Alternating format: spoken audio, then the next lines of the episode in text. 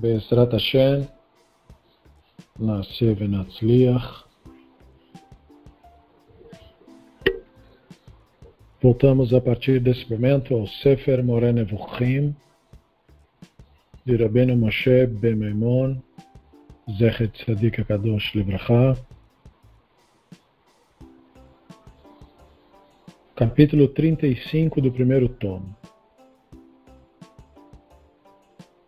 Capítulo liga com aquilo que é popularmente chamado de dogmas. Aquilo que se pensa ser verdade. É importante o capítulo lidar com isso diretamente, porque o Ramban, de uma forma popular, é considerado aquele que introduziu dogmas no judaísmo. Por quê? Por causa dos 13 princípios que ele elaborou no seu comentário da Mishnah. E quando ele elaborou aqueles 13 princípios, assim como o comentário da Mishnah e assim como os demais textos para além do Guia dos Perplexos, Maimonides usava a linguagem que ele explica ser a linguagem popular. Ou, como se diz, as verdades necessárias, como ele usa, ecoando aí o pensamento neoplatônico, que fala das tais chamadas verdades necessárias.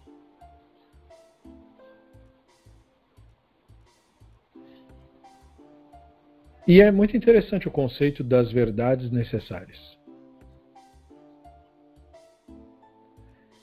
Porque elas não são nem literalmente verdade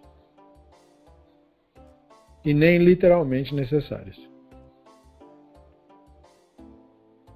Elas são chamadas de verdades necessárias para que sejam assim aceitas pelos iniciantes no conhecimento.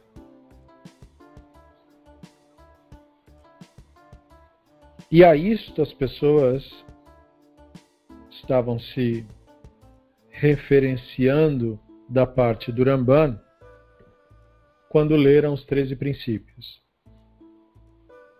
Mas elas consideraram os 13 princípios 13 dogmas. Dogma é um termo interessante porque ele só quer dizer, pelo menos de acordo com as interpretações que vieram do século XVII, dogma quer dizer princípio. Diz que vem do grego, e no grego é como se fosse dizer aquilo que se pensa ser verdade.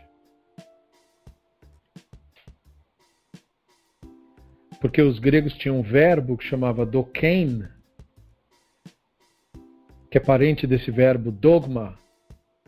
E doken em grego quer dizer algo que parece bom. Me parece bom. E você vê muito isso nos discursos socráticos. Quando Sócrates fala alguma coisa para um colega, o cara diz: É, me parece bem.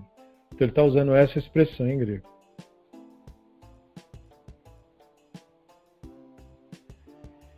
Então o livro começa. Esse capítulo é um dos capítulos do guia, quer dizer, isso é no, o nosso estudo do tema que vai introduzir ao erro interpretativo. Um dos motivos é que o Ramban aqui complica o trabalho do estudante de dois modos básicos. Em primeiro lugar, ele menciona dois grupos distintos de pessoas, o perplexo e o incapaz, indo e voltando nesta narrativa. Quando ele chega ao final do capítulo, lidando com o referido como incapaz, ele deixa em aberto se estaria falando com o perplexo ou não. Os comentaristas também não entenderam. Ibn Tibon é o mais ambíguo, Friedlander esclarece que ele estava falando do incapaz. Isso faz diferença para nós, porque a segunda complicação do capítulo é que o Rambana introduz o conteúdo do programa educacional para o incapaz. Ele dá quatro características distintas destes conteúdos, deixando o leitor em aberto sobre qual conteúdo é esse.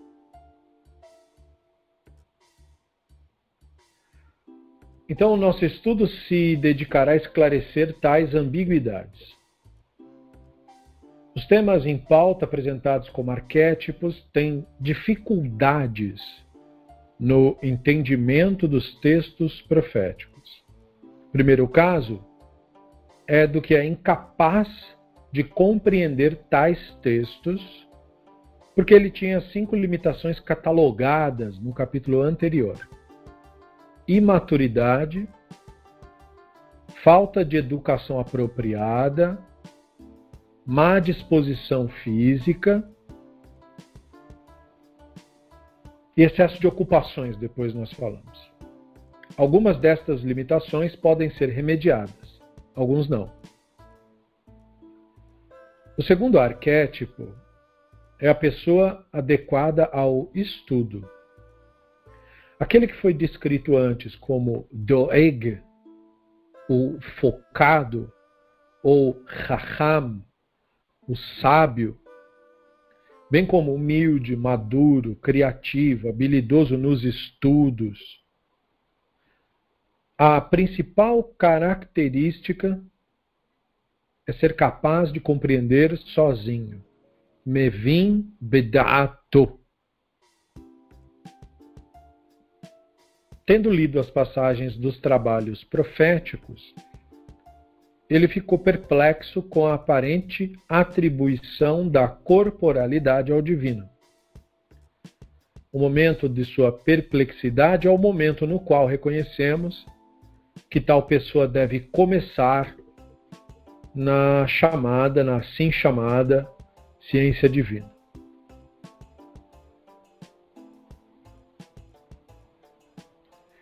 Em qualquer caso,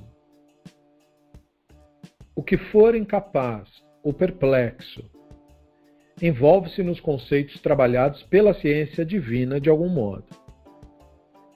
Damos aos incapazes os dogmas, nesse sentido etimológico, aquilo que se pensa que é verdade. E a ênfase aí é na palavra pensa já que o pensamento não é uma boa fonte de verdade. Como outro pensador diria, o pensamento é um excelente servo, mas um péssimo professor, um péssimo mestre. Isso porque o nosso pensamento, na sua tentativa de prever a realidade, sempre, na maioria dos casos, a distorce. e, portanto, ele não é uma boa fonte. E este material, os dogmas, são os capítulos iniciais anteriormente referidos, dos quais avançamos para a ciência divina de fato.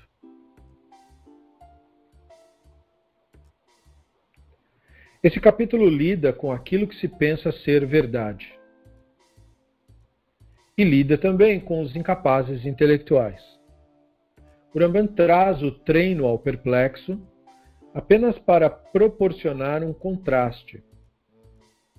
Apesar destes dogmas parecerem mudar conforme o Ramban nos apresenta, seu interesse mostra estar em três deles, que é o que veremos neste capítulo: Gashmut, Hitpaluyot e Dimion, que implicam dissociar o divino de Gashmut, corporalidade, Itpaluyot, afetação, Dimion, semelhança.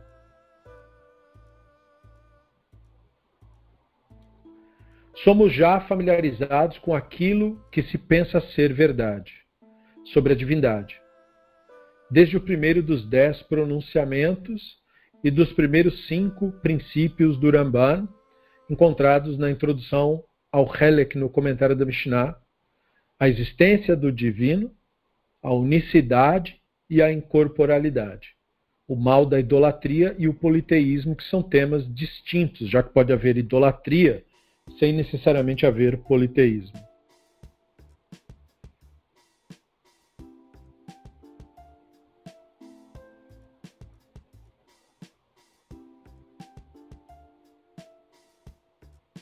Então, agora o texto inicial do capítulo. Não penses que tudo o que dissemos previamente, nos capítulos anteriores, sobre a importância desse assunto e sua ocultação, e sobre a dificuldade de compreendê-lo e a necessidade de evitar sua transmissão ao povo simples, que isso inclua a negação da corporeidade e da passibilidade, muito pelo contrário. Do mesmo modo que se deve educar as crianças e divulgar às massas que o Elohim é um e que não se deve adorar outro, é importante que recebam, por tradição, que Elohim é incorpóreo e que não há semelhança qualquer entre ele e suas criaturas em qualquer aspecto. Que sua existência não se assemelha à existência deles e que sua vida não se assemelha à vida deles. Que sua ciência não se assemelha à daqueles dotados de ciência e que a diferença entre eles não é meramente quantitativa, e sim no tipo de existência.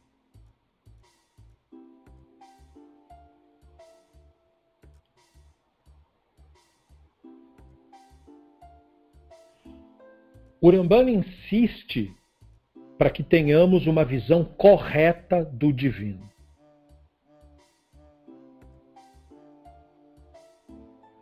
A nossa visão do divino é o nosso elo com isso.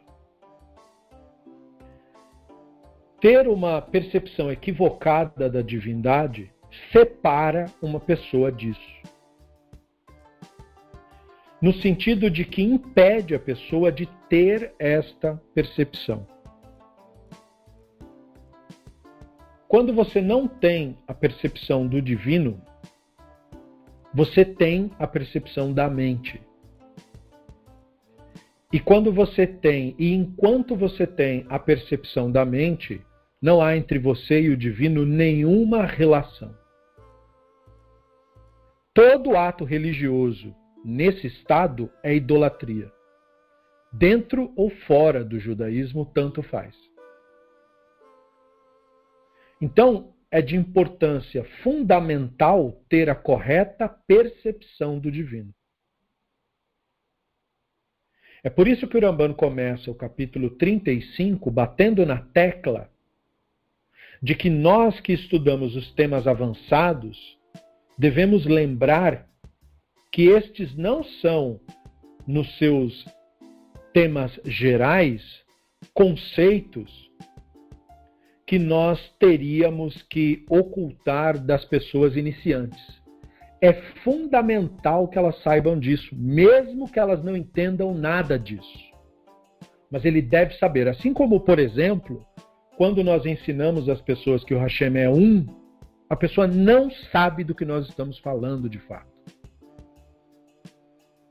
Muito boa noite, Dani. Shalom.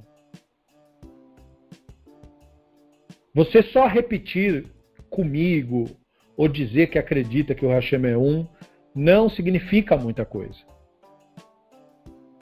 A unicidade do Hashem é um conceito muito mais profundo do que a mera ideia de concordar que só tem um Deus e não tem outro Deus. Porque se o Hashem fosse um Deus entre outros deuses, o Hashem também seria uma ficção. Por isso dissemos em outras aulas, em outros momentos, que o Hashem não é um Deus nesse sentido uh, popularizado. Deus é uma ideia teológica, não é nada que existe no mundo real. Então é claro que o Hashem não pode ser isso, porque isso é ficção. Mas o iniciante não sabe disso. E ele não tem condição de entender isso. Por isso que o Ramban chama ele de o incapaz. Não é um xingamento. É só declarando um fato. Então o Rambam diz: do mesmo modo a gente ensina a criança, a gente sabe que ele não entende. Mesmo assim ele deve saber os conceitos. Porque isso é parte do processo do aprendizado. Você entrar em contato com coisas que você só terá pleno entendimento depois. Então o Ramban começa deixando claro quais são os temas que o iniciante tem que ter acesso e ele não entende, e sabemos que ele não entende, e mesmo assim deve ser transmitido para ele. Então ele diz: é importante que as pessoas entendam, por tradição, ou seja, não precisa explicar por quê. Ele não vai entender mesmo, porque é todo um processo de estudo que a pessoa não tem. É o idioma que a pessoa não entende. Então tem um monte de coisa faltando. Não precisa esquentar a cabeça com isso, porque ele não vai entender mesmo, não adianta.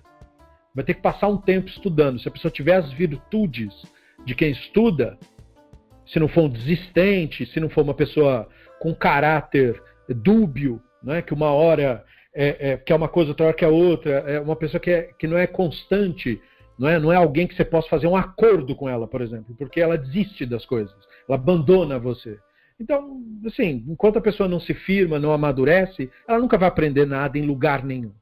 Mas a partir do momento que a pessoa já está numa fase onde ela aprende, ela é disciplinada, ela já chegou nessa fase, ela é adulta a esse ponto, e ela ainda assim não está no, tá no básico, então aí você passa para ela por tradição, ou seja, você transmite, é isso que a tradição passou para nós. Você não vai entender o que isso quer dizer agora, mas você precisa receber informação, porque no futuro, continuando os estudos, o estudo vai ficar claro. Então, o Elohim é incorpóreo. Então ele começa assim, né? Que o Hashem, o divino, é Elohim, são as forças que constituem, que mantêm a realidade funcionando. E isso é incorpóreo. Por que é importante dizer isso? Porque as forças não são incorpóreas. Luz não é incorpóreo. Luz é luz, é uma, é um, é uma partícula. É, é, existe de fato isso. Não é só uma impressão visual, como a cor azul do céu. A cor azul do céu é uma ilusão. Não é azul de fato, não tem cor nenhuma lá. Mas essa ilusão é causada por algo real, que é o fóton. Quando ele passa, quando ele vem do Sol pelo espaço e passa pelas gotículas, as gotículas de água da atmosfera são reais. E o fóton é real. Esses dois elementos geram uma ilusão, que é a cor azul. É uma ilusão. Por isso que ela até muda de cor no pôr do sol, no nascer do sol. Que é uma ilusão, na verdade. Não existe. Assim como a aurora boreal. É uma ilusão. Aquilo não está lá. Mas é uma luz, por causa, no caso da aurora boreal, outro motivo completamente diferente. É radiação solar que provoca aquilo. Então, existem diversos fenômenos que, que a gente tem a impressão de que eles são ilusões e eles são concretos. Então, quando nós dizemos que o divino são as forças, nós não podemos esquecer de que o divino é o não manifesto. Então, nós temos que lembrar que ele é incorpóreo. Ele não é um corpo que mora em céu nenhum, como se pensava no mundo antigo. A palavra céu, agora na era pós-moderna, ela é totalmente sem sentido, essa palavra. Ela é usada só por tradição. Não existe nenhum céu. O que existe é uma atmosfera cobrindo nosso planeta e algo que está para fora da atmosfera. E a nossa atmosfera vai até a Lua. Então ela é muito grande a atmosfera. E aí sim, passando da Lua, está fora da órbita da Terra, no sentido de que não é mais atraído pelo campo gravitacional do planeta. Aí realmente está fora, tá, aí está no espaço de fato. Mas até a Lua é a atmosfera nossa ainda. Então, não tem céu nenhum. É um eufemismo apenas, céu. Portanto, Deus não podia estar em céu nenhum, porque não tem nenhum céu. Então é preciso que o iniciante aprenda a, que o divino é incorpóreo, porque ele vem da idolatria com a ideia do corpo. Ele, inclusive, se acha um fantasma. Por isso que ele pensa que Deus é um fantasmão. Porque ele acha que ele mesmo é um fantasminha. É um delírio completo. Uma loucura isso. Por quê? Porque não tem base na realidade para você pensar uma coisa dessa. E o relacionamento com a divindade só pode ocorrer na realidade. Então, essa é a distinção do pensamento maimonidiano para todo o resto. E não interessa quem é a maioria ou quem é a minoria. É como na Alemanha nazista, a maioria apoiou Hitler. Isso não quer dizer que ser fascista é certo. A maioria, a Torá inclusive usa a palavra maioria para mostrar o que não se deve fazer, porque na Torá tem um mandamento que está escrito: não siga a maioria para fazer o mal. Então, a maioria é idólatra. Não quer dizer que você vai ser idólatra. A maioria acredita em coisas fictícias. Não quer dizer que você vai fazer o mesmo. Mas quem é iniciante é um Maria vai com as outras, como a gente costuma dizer no popular.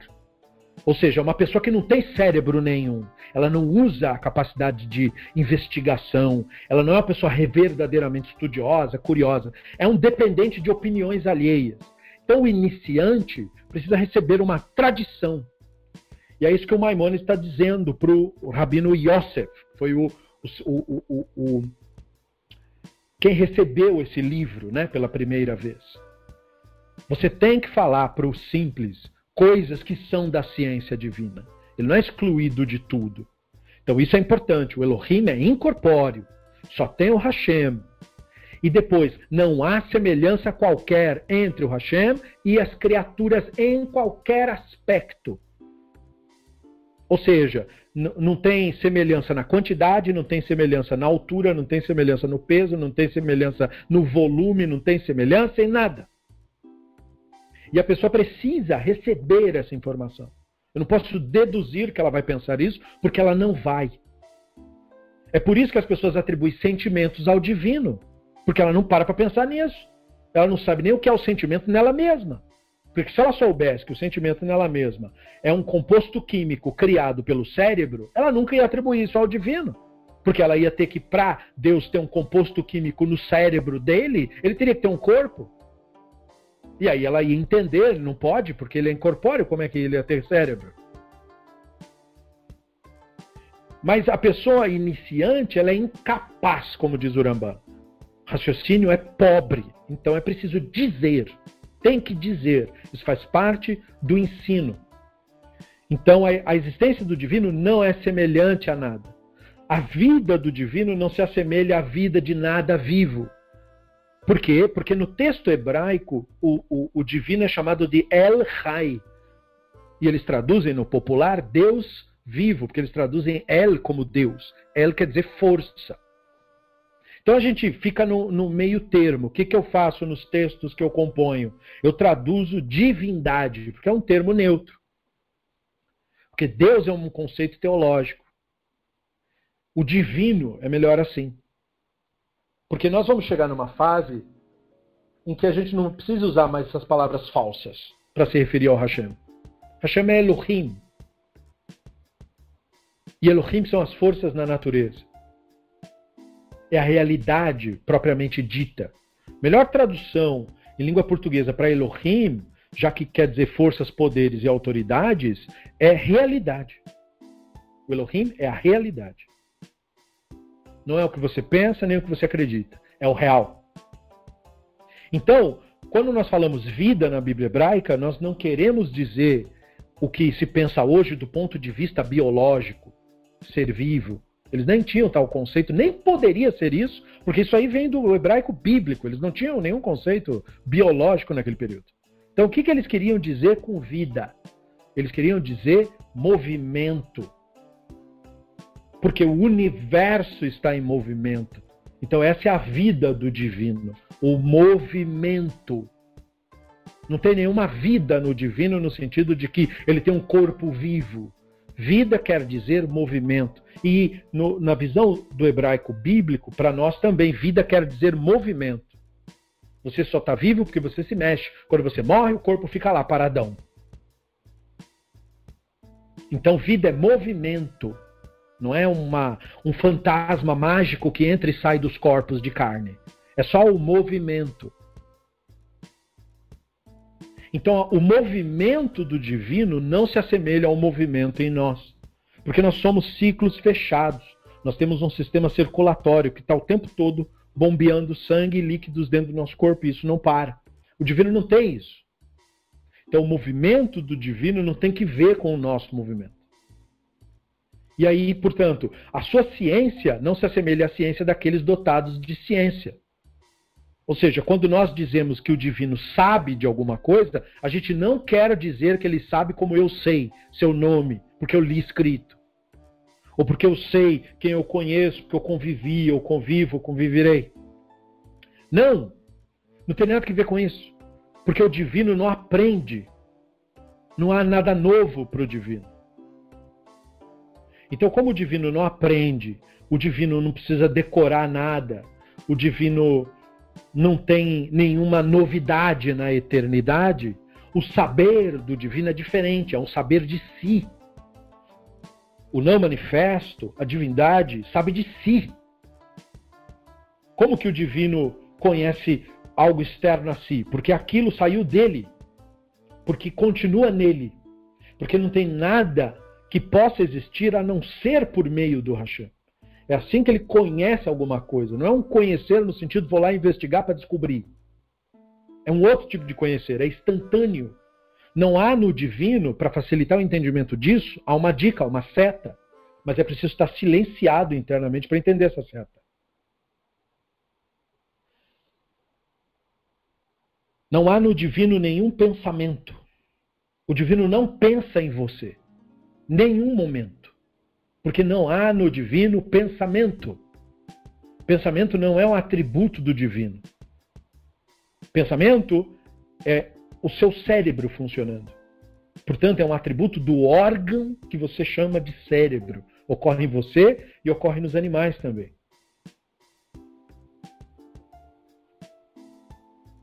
Pensamento não tem nenhuma relação com o divino. Então, por isso que a ciência, o saber do divino, não tem que ver com o saber de mais nada. É só uma terminologia que a gente é obrigado a usar, porque não tem outra. Ou não tinha no período que os textos sacros foram escritos.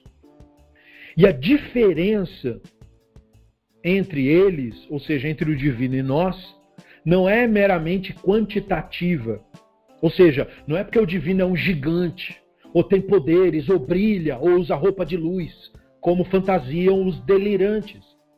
Eles acham que a diferença de Deus para uma pessoa é que ele é um cara gigante, que tem uma voz mágica, que nem o mágico de Oz, e que ele usa uma roupa de luz que brilha. E que ele. E eu não entendo que quando eles retratam o divino, eles retratam como velho. Mas se eu tenho poderes mágicos, é velho é que eu não vou ficar, né?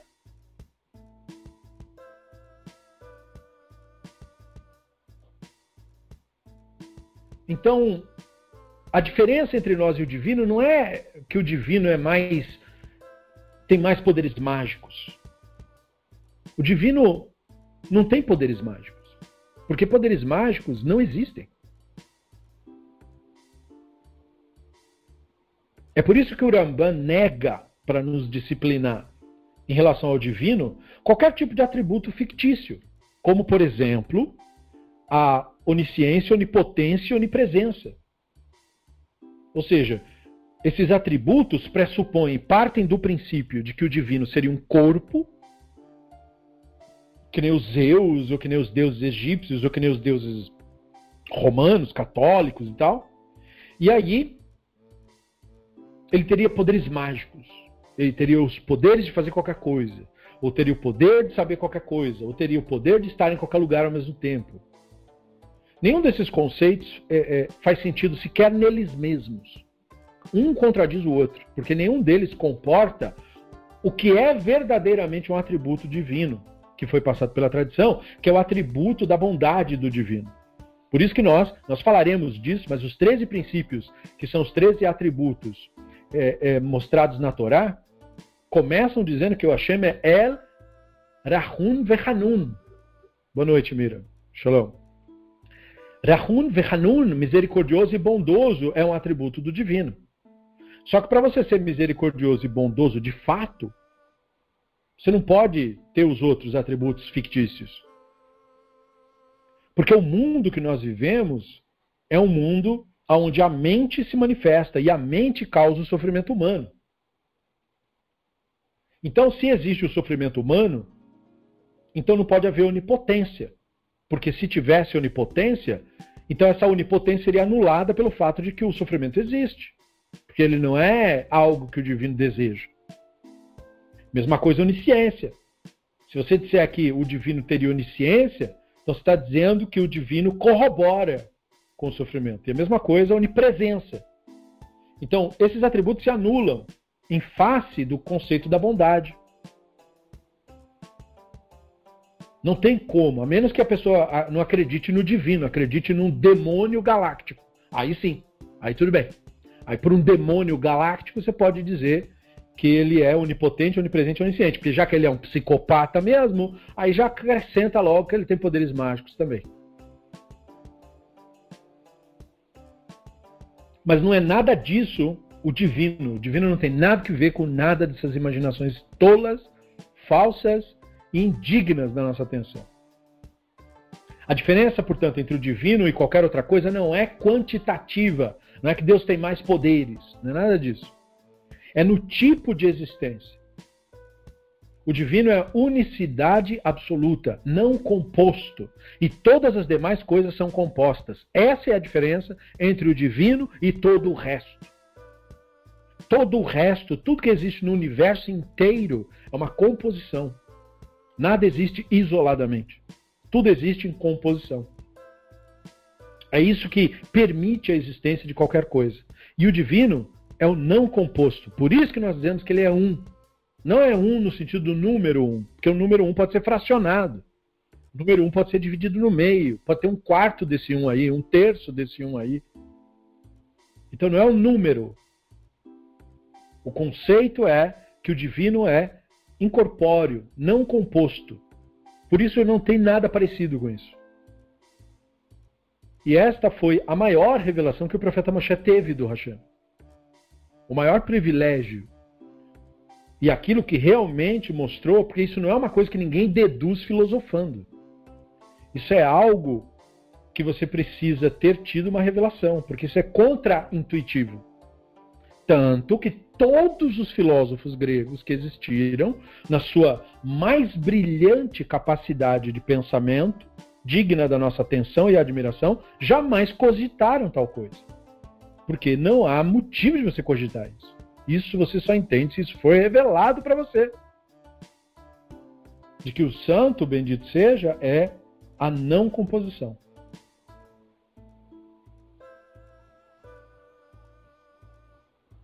E o Rambam continua: Quero dizer que deve ser difundido a todos que o nosso conhecimento e o dele, do divino, ou o nosso poder e o dele, não diferem no fato de um ser maior e outro menor, ou um ser mais forte e outro mais fraco, e coisas semelhantes.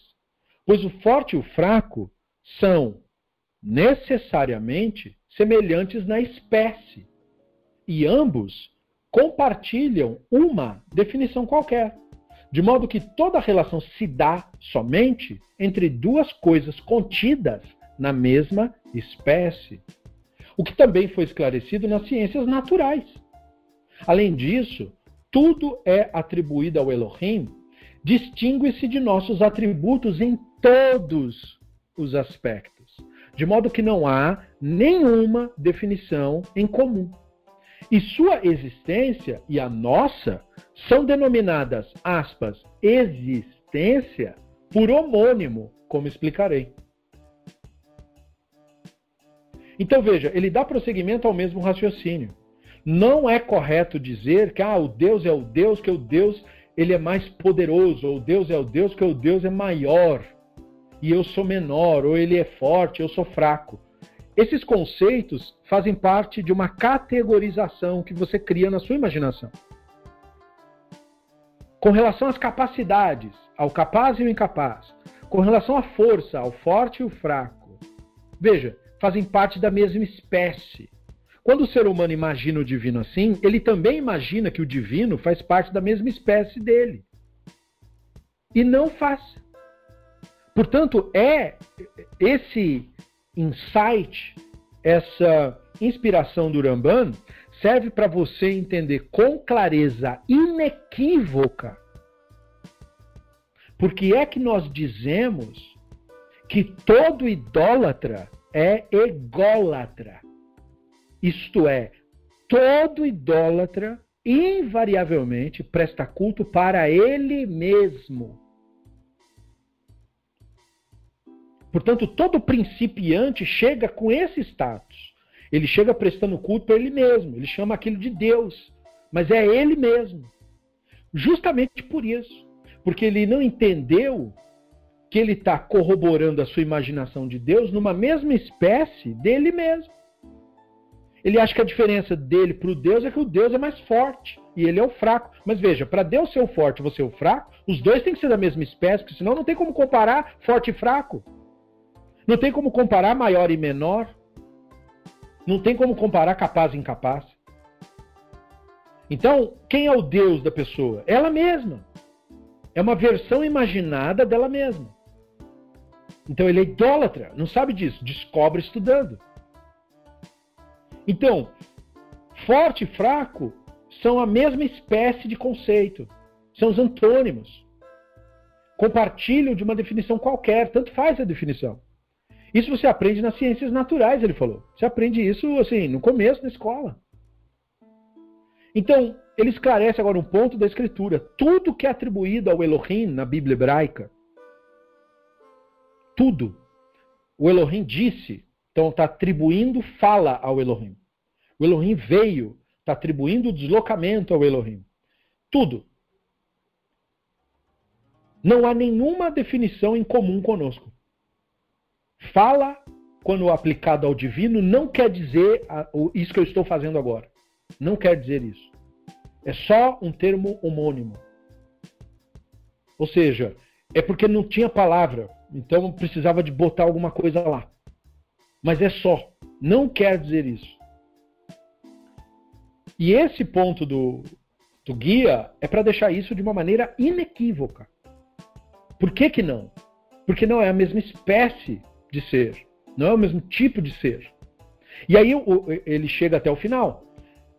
Quando nós falamos que Deus existe, a gente não quer dizer como eu existo, porque eu mal existo. Se não ficasse nada gravado do que eu estou falando, ou eu nunca tivesse escrito nenhum estudo, e passasse daqui 100 anos, ninguém nunca nem ia saber que eu estive aqui. Então, como assim eu existo? Eu mal existo antes do ano de 1979, ninguém nunca ouviu falar de mim, nem me considerar na existência. Eu não fazia parte de nada disso. Essa é a resposta para a pergunta do, de quem ainda é infantil, de que o que acontece com a pessoa depois que a pessoa morre. Ela fica extremamente preocupada com isso. Ela não se pergunta o que aconteceu antes de você nascer. O que eu sou de 79, então o que aconteceu em 78? Onde eu estava em 78? em 76, em 75. Onde eu estava em 70. Onde eu estava em 60. E em 50, onde eu estava?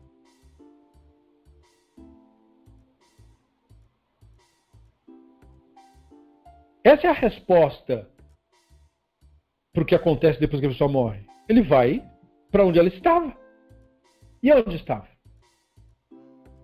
era não manifesto nesse mundo. É exatamente isso a realidade. Toda a fantasia criada depois disso não tem o menor sentido, porque a realidade não corrobora. E que diferença faz para mim em 79 que depois de uns 15 anos, mais ou menos, eu fui descobrir na escola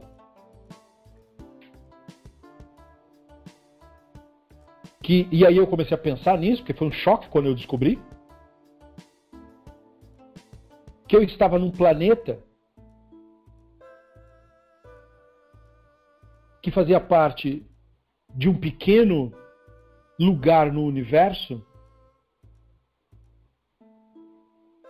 e que esse planetinha que eu comecei a experimentar de 79 para frente já está aqui faz 4,56 bilhões de anos. Isso, para mim, na época, foi um choque. Tudo aconteceu antes de eu existir. E eu, portanto, sou absolutamente relevante para tudo de importante que aconteceu no mundo. Que diferença fez para mim na minha experiência direta? Nenhuma. Mas revelou a minha pequenez. E depois, quando eu descobri, com os nossos professores de biologia, que tem milhares de espécies humanas que nos antecederam e que foram extintas. E uma que eu sempre gosto de lembrar, que é o Erectus, ele foi chamado de Homo erectus, o humano que anda de pé, o humano que anda ereto. Essa espécie, que também está extinta agora, esteve neste planeta por 2 milhões de anos. A nossa espécie já está na beira da extinção e nós só temos 300 mil anos. Nós não chegamos nem em 500, nem em 1 milhão. E essa espécie de hominídeo, que nós apontaríamos o dedo e diríamos é só um animal selvagem, não faz nenhuma diferença, ele conseguiu sobreviver por 2 milhões de anos nesse planeta. E esses 2 milhões de anos não quer dizer nada perto dos 4,56 bilhões de anos que o planeta possui. Então, o que, que me importa? Me importa porque eu preciso saber o meu lugar no mundo. E para eu descobrir o meu lugar, eu não posso nutrir fantasias. Porque as fantasias afastam você da realidade. E o que quer que te afaste da realidade, te afasta da divindade. Porque a divindade não pode ser encontrada em nenhum outro lugar, a não ser na realidade.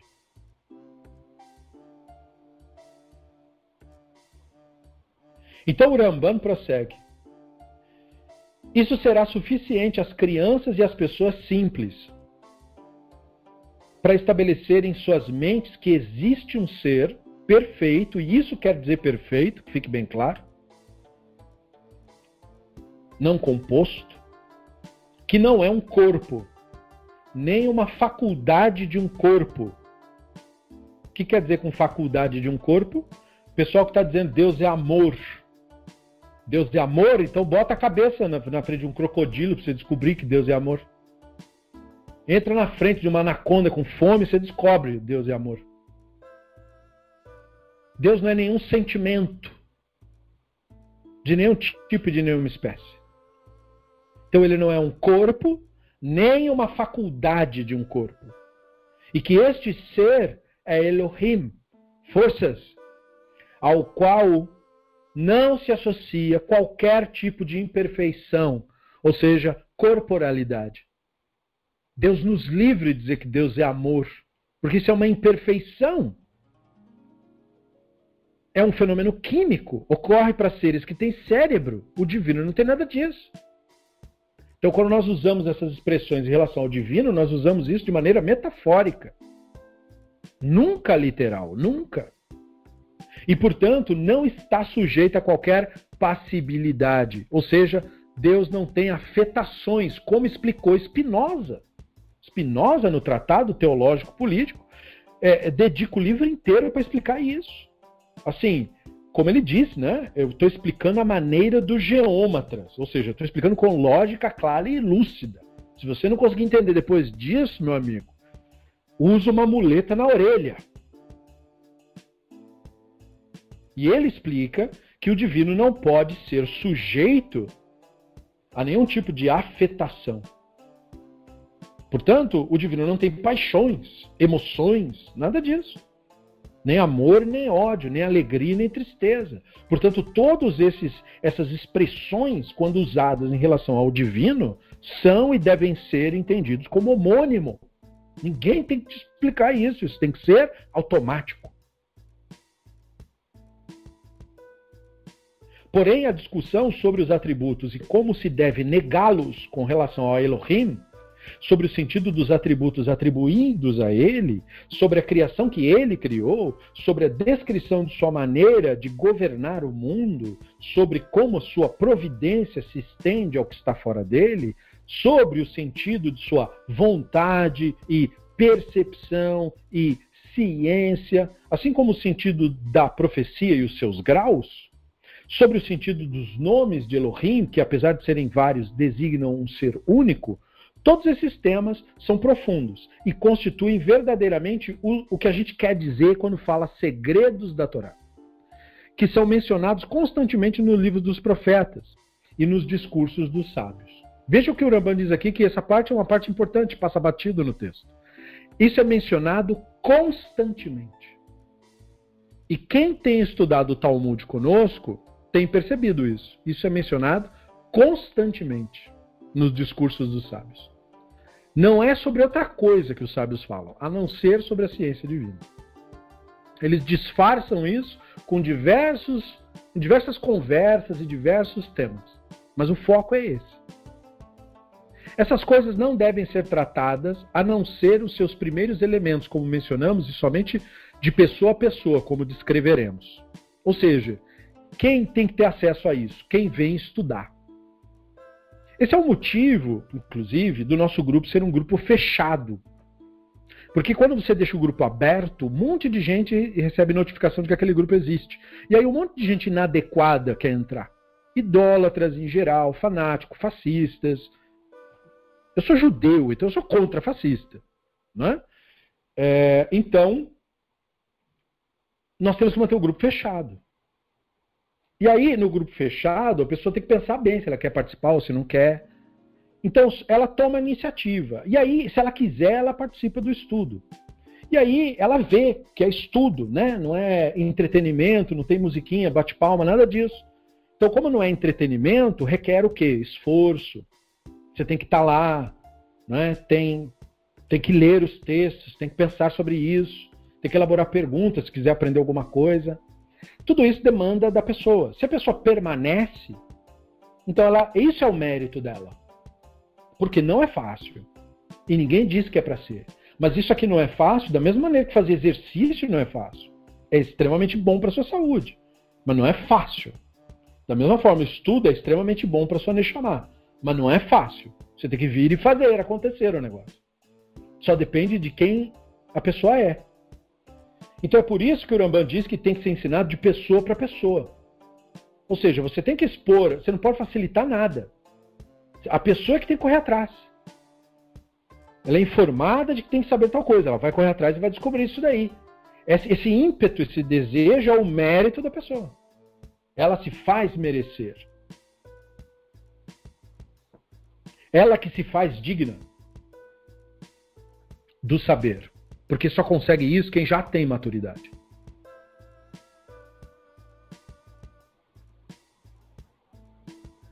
Tais dogmas, portanto, ou seja, essas ideias, essas opiniões que se considera como se fosse verdade, populares, são necessários para colocar cada indivíduo no caminho da construção de um novo mundo.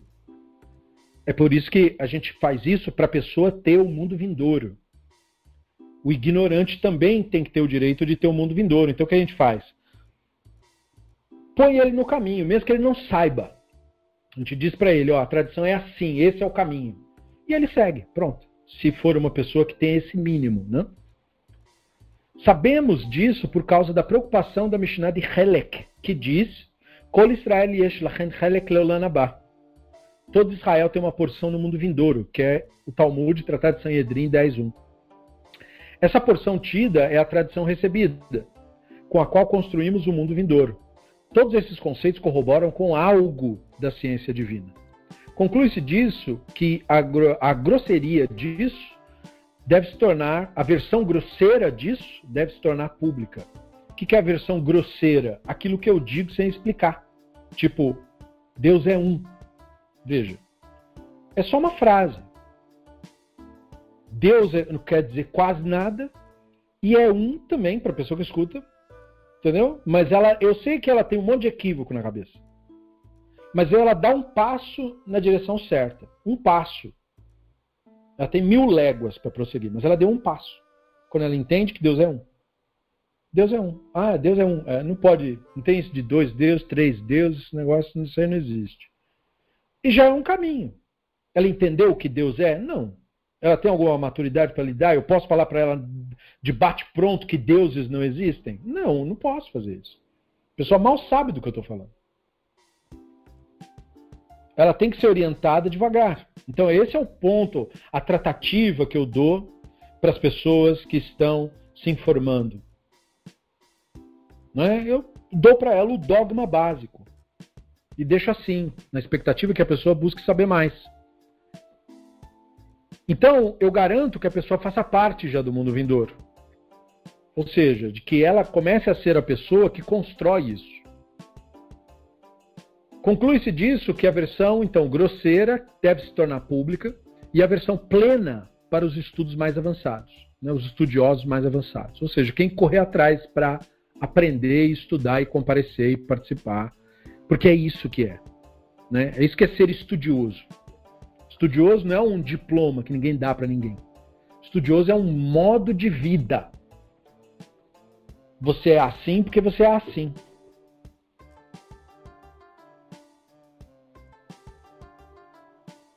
Então, não é um reconhecimento que alguém daria.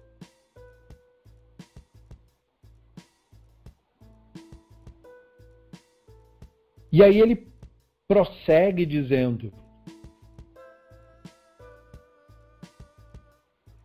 Vemos isso, pois em cada uma das da listagem ele faz, reitera tais conceitos.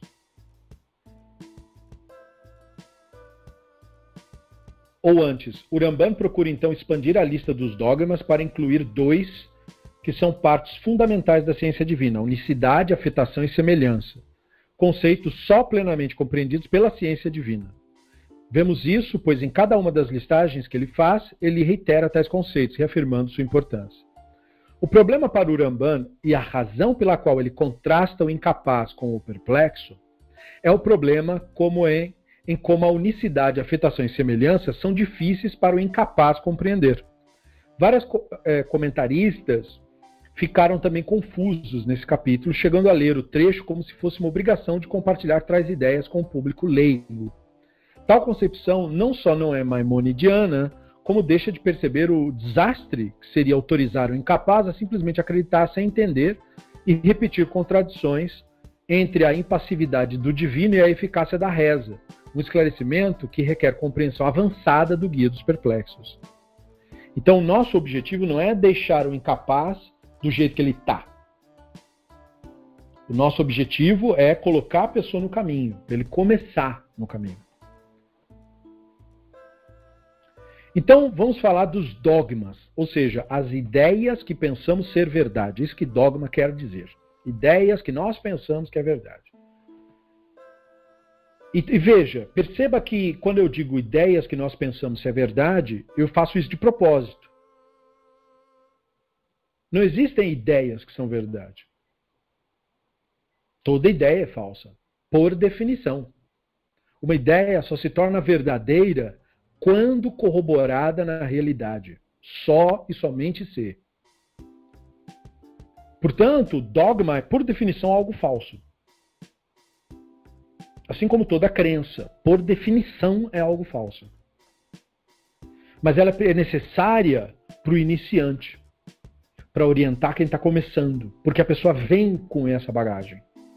Não porque seria necessária intrinsecamente, mas é que a pessoa já vem com isso.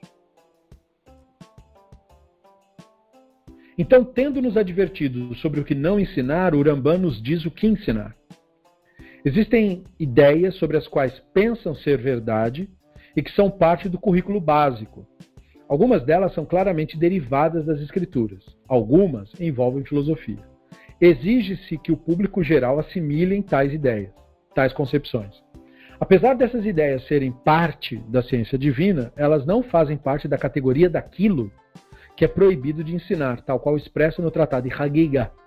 De fato, é necessário ensinar ao público essas coisas o quanto antes, a fim de que considerem isso com seriedade posteriormente. Respondemos os questionamentos dizendo que o sábio explicou tais coisas e isso deve bastar. Ou seja, quando a pessoa é principiante e por acaso, que é sempre por acaso, ele faz alguma pergunta cujo tema é avançado, você não responde para ele. Você diz, é, a tradição diz que é assim. E pronto. Porque há incapacidade. Ele, e, existem saberes que antes de da pessoa querer saber como é, ela precisa ter uma bagagem. Porque se ela não tiver essa bagagem, eu vou estar falando ao vento. Nós não, não estaremos falando a mesma língua. Daí não adianta discutir. Isso é bastante comum, por exemplo, quando você tem o aluno que, além de ignorante, ele é resistente ao conhecimento. Você quer ensinar ele, mas ele fica resistindo. Ele não quer. Então, quando a pessoa não quer, então deixa ele. É assim que eu trato. A pessoa não quer, não, ela resiste, então eu paro. Eu não prossigo e não ensino mais. Não falo mais nada. Primeiro, porque o objetivo do ensino não é colonizar o outro. Nunca. O objetivo do ensino é o compartilhamento, é a irradiação. Então, quem se tapa para a luz quer sombra, não luz. Então, deixa a pessoa na sombra. Eu não tenho o que fazer com isso. Não tenho que me incomodar com isso. E nem me incomodar pelo fato de a pessoa recusar. Recuse, não tem problema. Não me incomoda em nada mesmo. Esse é, é, é, você lidar com os temas de uma maneira impessoal. Idolatria, por exemplo, é algo que eu abomino. Mas o idólatra não me incomoda. Nada que ele faça me incomoda. Eu não me incomodo das igrejas, eu não me incomodo das pessoas, fazer as cantorias dele, as loucuras dele. Não me incomodo. Eu lamento os crimes, como recentemente tem havido. Crimes pelo mundo todo causa da idolatria. Isso eu lamento muito. Mas eu já sei que isso vai dar o resultado. Aonde não aconteceu, está prestes a acontecer. Porque isso é um resultado inevitável da idolatria. É como o caso da Flor Delis ali. Aquilo ali foi só um, uma bolha de um pus que saiu. Mas está cheio de ferida no corpo todo. Então, só porque saiu uma bolha, o pessoal fica, ai, tá doente. Não, mas já estava antes. A idolatria sempre gera aquilo ali. Isso não é novidade nenhuma. Lamento por isso, mas não me incomoda, porque a idolatria precisa gerar sofrimento para a pessoa entender o contraste. Para a pessoa entender o contraste e o mal que a idolatria faz é só sofrendo mesmo, não tem outro jeito. Senão ela acha que aquilo é bom. Então ela tem que sofrer manipulação e a vida toda, sim, em penitência. E a maioria morre desse jeito. E, e, eu não tenho nada com isso. Eu acabei de chegar no planeta. Então eu não vou sentar na janela. Eu não vou dizer para o Hashem como que o mundo tem que ser. Rasva Halila. O mundo é do jeito que é. Eu acabei de chegar aqui. Não, não importa o que eu faça, eu não vou mudar nada.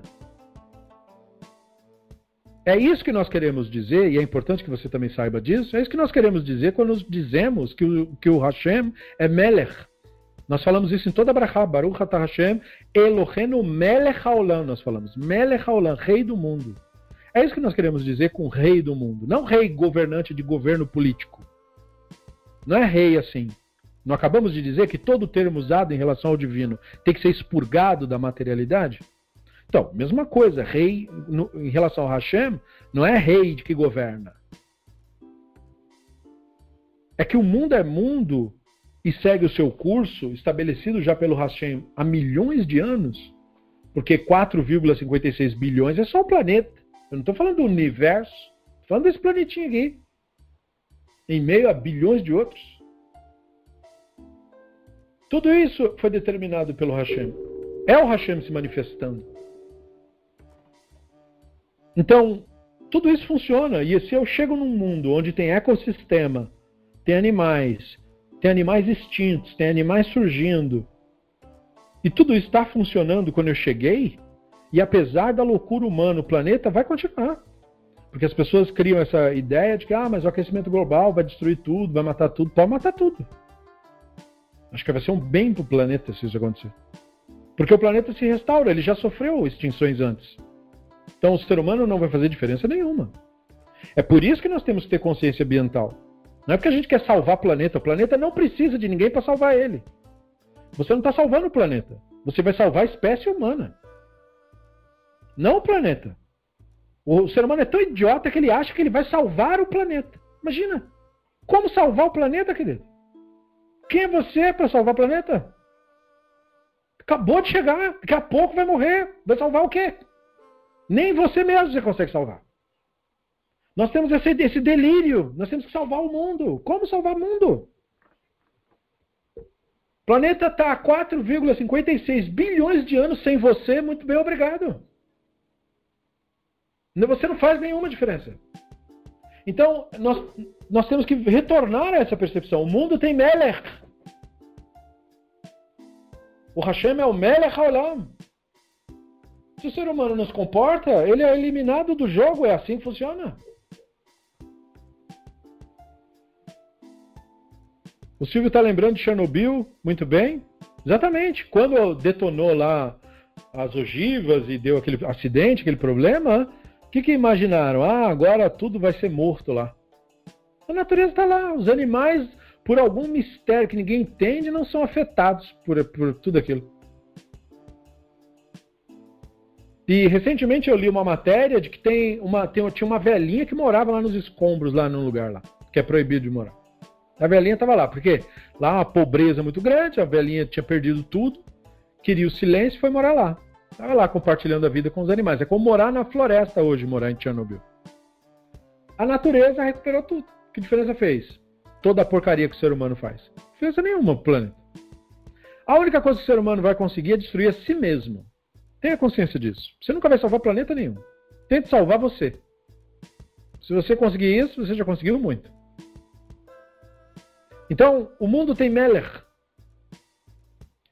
E a nossa consciência ambiental deve sim existir. Para nós continuarmos existindo. Porque somos nós que estamos em risco de morrer, não o planeta. O planeta vai tranquilo. Nós somos menos do que uma micose para esse planeta. As pessoas são tão arrogantes que até quando dizem que são doença para o planeta, elas querem ser uma grande. Falam que o ser humano é um câncer para o planeta. Não, ele é um cisco no olho. Só esfregar um pouquinho, lavar um pouquinho com água e já sai. Não quer dizer nada. Não importa o que o ser humano faz. Pode detonar todas as bombas atômicas ao mesmo tempo. O planeta se recupera de tudo isso. A única coisa que nós vamos conseguir é destruir a nós mesmos. E mais nada. Aliás, o meteoro que extinguiu os dinossauros tinha uma potência que nem todas as bombas atômicas agora desenvolvidas chegam nem na metade. E o planeta sobreviveu àquela pancada. A cratera está lá. Acho que no México é a cratera. Então o ser humano, eu sei, é louco completo mesmo.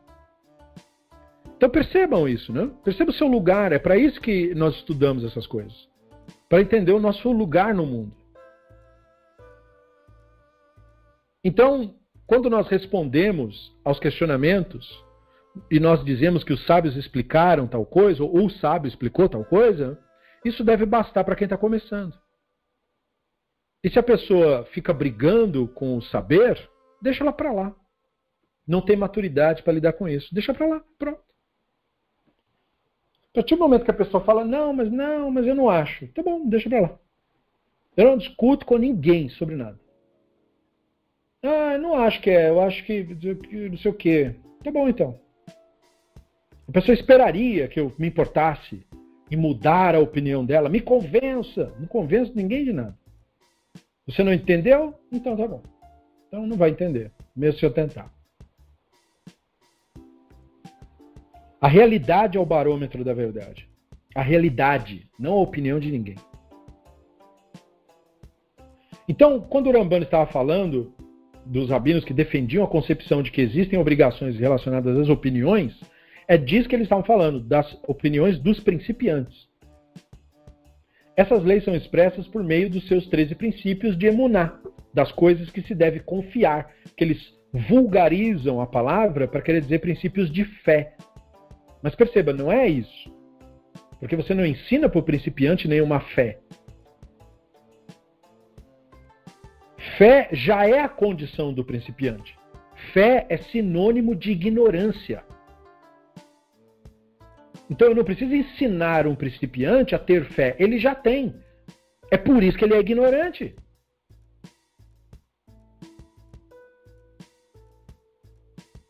Então, quando uma pessoa se propõe a ensinar fé para o outro, ela na verdade está tentando criar um subterfúgio para manipular essa pessoa. Você não precisa que ninguém te ensine fé. Fé você já tem para tudo aquilo que você não sabe o que é. É como quando você toma vacina. O que, que você entende infectologia? Você não entende nada. Então você toma como? Na fé. Uma pessoa que não sabe dirigir pega um Uber. O que, que você entende de direção e de trânsito? Não entendo nada, eu não sei dirigir, mas você pega o Uber. Você pega como? Na fé. Na fé de que aquele cara lá sabe. Mesma coisa quando você toma um ônibus. O que, que você entende de pilotar um ônibus com N pessoas dentro? A 100 km por hora numa estrada? Você não entende nada disso, você não é motorista de ônibus. Mas aquele cara lá, você tem fé nisso, ou fé na empresa que o treinou para fazer aquilo ali. Você fez isso por fé, o que você achou que era? Ninguém precisa ensinar fé para ninguém. Emunar não quer dizer fé. Emunar quer dizer confiança. Confiança é diferente. Confiança você não tem em tudo. Confiança você precisa aprender a ter confiança. Confiança só vem da experiência. Como é que você vai confiar em Deus? Você lá sabe lá o que é Deus? E a pessoa vem da ignorância culpada, dizendo assim: "Ah, eu tenho muitos medos, eu não confio em Deus". Claro, como é que você ia confiar em Deus? Você já teve alguma experiência com Deus antes? É natural você não confiar. Não pode confiar mesmo. É justamente por não ter confiado que você mereceu a confiança. Que você dá valor a isso. Porque se você tivesse acreditado e aceitado isso daí, você não precisa de confiança. Se for uma pessoa que é volúvel, que acredita em qualquer estupidez que falam para ela, como são a maioria das pessoas, então emunar não serve para você. Porque a pessoa já jogou a ideia de Deus no campo da ficção. Então isso você já blasfemou contra o santo antes mesmo de começar. Por isso o perplexo. Perplexo não é um crente. Perplexo é alguém que duvida. É alguém que não dá sua confiança assim para qualquer um. É por isso que emuná é um conceito precioso. E o Hashem de cada um de nós que o compreende, conquistou a confiança. Não foi assim do nada. Ou, ou por que você acha que quando Abraham é chamado para o seu chamado, ele tinha 40 anos nas costas? Por que ele não foi chamado de criança então? Ou adolescentezinho, ou nos 20 anos dele? Porque ele precisaria ter uma experiência com isso primeiro. A tradição conta que o conceito dele do divino vem desde criança. Mas a partir daquele momento, o divino não falou com ele, o divino proveu para ele, já que o entendimento dele chegou onde precisava, começou a dar para ele experiências com isso.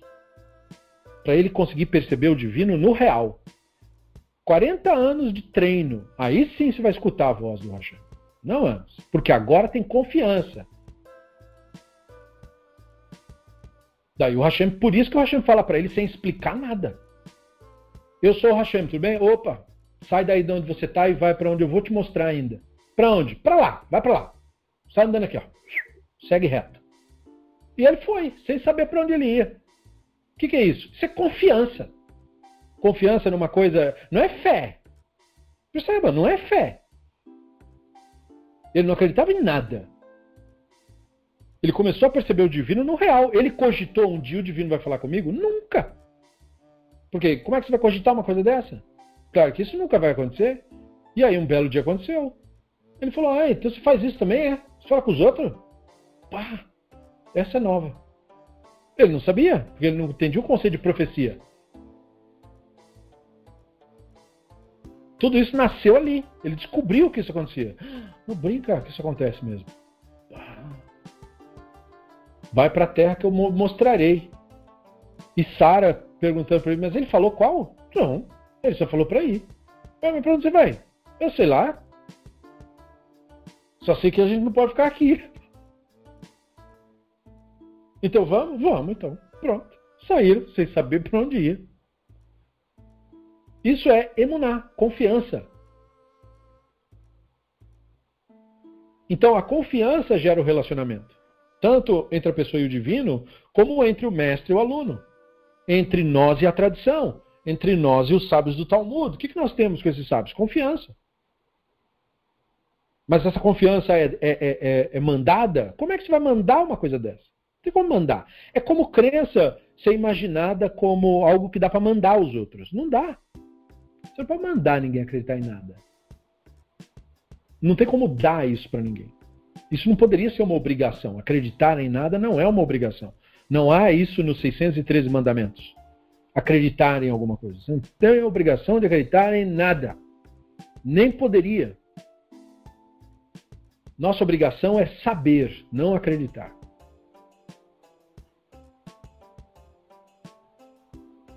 Guia dos Perplexos continua. Que a divindade incorpórea, que não pode ser comparado com suas criaturas, que não está sujeito à influência externa.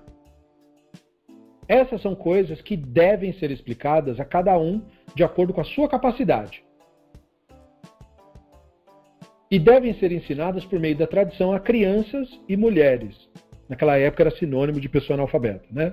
Considerem, século XII. Aos simples e ignorantes, pois são ensinados que o divino é um, que é eterno e que somente ele deve ser adorado. E já tá bom.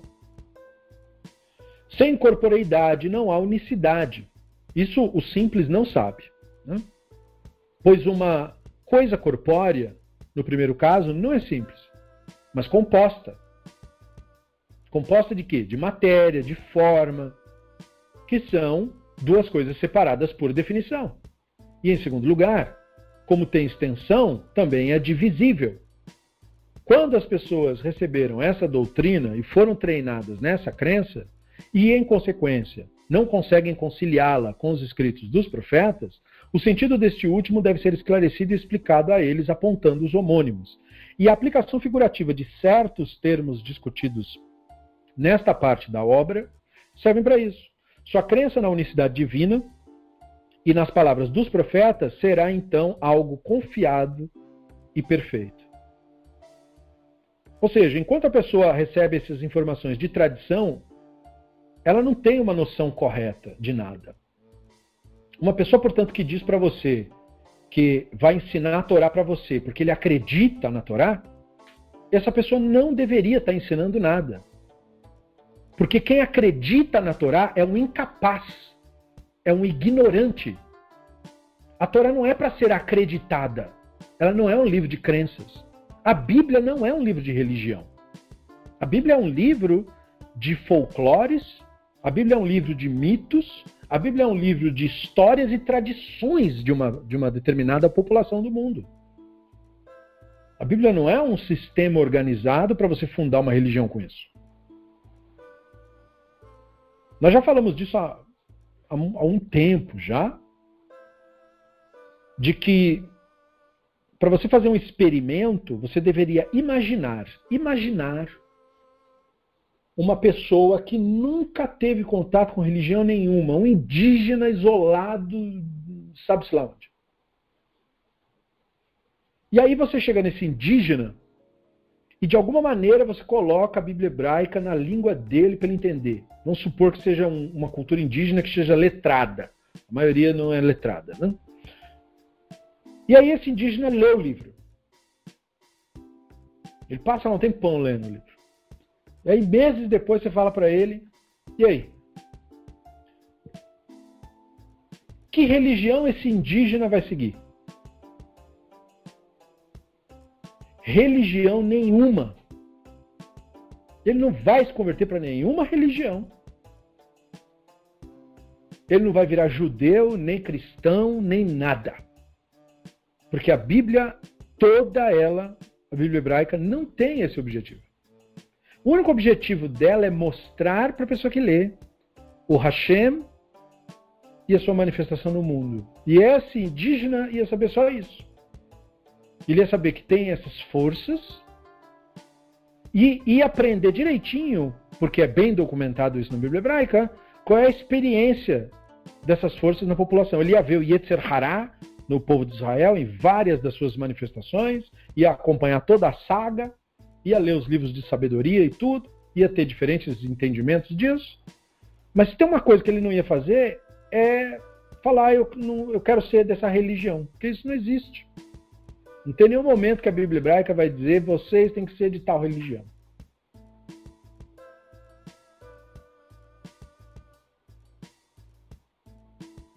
Então, o objetivo da ciência divina não é o objetivo que o principiante pensa. Que o principiante vem com fé, porque ele é ignorante. E aí, portanto, como ele está com fé, ou seja, ele está aceitando ideias por motivos ruins, é isso que fé quer dizer. Fé quer dizer você aceitar uma ideia por uma razão ruim. Por exemplo, quem acredita em fantasma porque tem medo de morrer. Mas isso é um péssimo motivo para você acreditar nisso? Isso é o melhor que você consegue? Você basear uma decisão da sua vida no medo? Pensa qualquer outra coisa da sua vida que você faça por medo. Você acha que um, se uma pessoa casar por medo, vai dar certo esse casamento? Você acha que uma pessoa aceitar um emprego por medo, vai dar certo aquilo ali? Nada que você faz por medo presta. Então por que você acha que tem que aceitar uma coisa divina ou da espiritualidade por medo?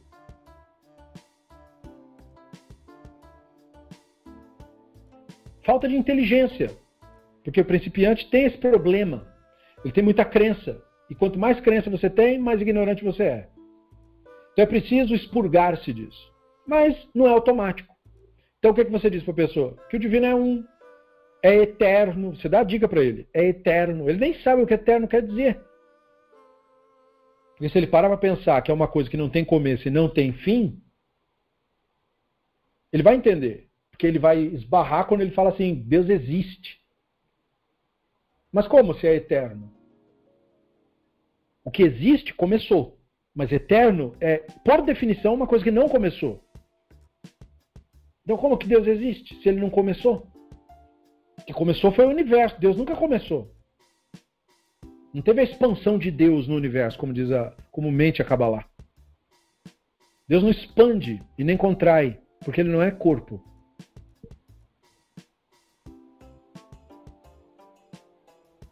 E, e, obviamente não tem um útero dentro do corpo.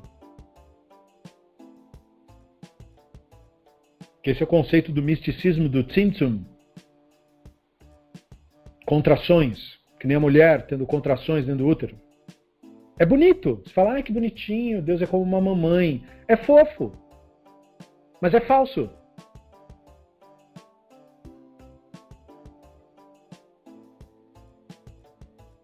Da mesma forma, dizer que Deus é uma mãe da natureza, que pega a gente com as folhinhas. Fofinho. Num desenho fica bem bonito. Só que é falso. Não é verdade isso daí. Da mesma forma, ai, um fantasminha, a gente vai lá se encontrar, todo mundo de sainha branca, com os antepassados dando abracinho. É uma, uma imagem bonitinha. Não é feio. Mas é falso. E Hasve Halila, que eu ou você atribua qualquer coisa falsa ao divino. Já não basta de mentiras? Já não basta de falsidades, de delírios, de loucuras? A maioria das pessoas diz que quer a verdade, mas ela não sabe lidar com a verdade. Elas mentem para si mesmas, dizendo que querem verdades. Ah, eu quero a verdade. Será mesmo? Será que aguentam? Porque é tão acostumado com delírios, com falsidades, com crenças malucas. Precisa perder esse costume. Por isso que a Torá, ela não só proíbe a idolatria, ela também proíbe o nihush. Nihush É associado à idolatria, faz parte do conceito, mas é uma manifestação diferente. O Nihush é a superstição. Superstição leva à idolatria, mas não é a idolatria ainda. É a ideia que leva para isso. É o pensamento mágico. O pensamento mágico é que faz criar essas ideias de fantasma, por exemplo. É o pensamento mágico que faz isso. Você está dando uma explicação mágica achando que isso é uma explicação. Mas não é uma explicação. É como um cara. É, é, é como quando eu li a, a codificação dos espíritas. Eu li o livro, os quatro. Aliás, leitura muito boa. Agradabilíssimo. O cara era pedagogo, escrevia muito bem. Os pedagogos, quando escrevem, é um prazer ler o que o pedagogo escreve. Mas é tudo loucura.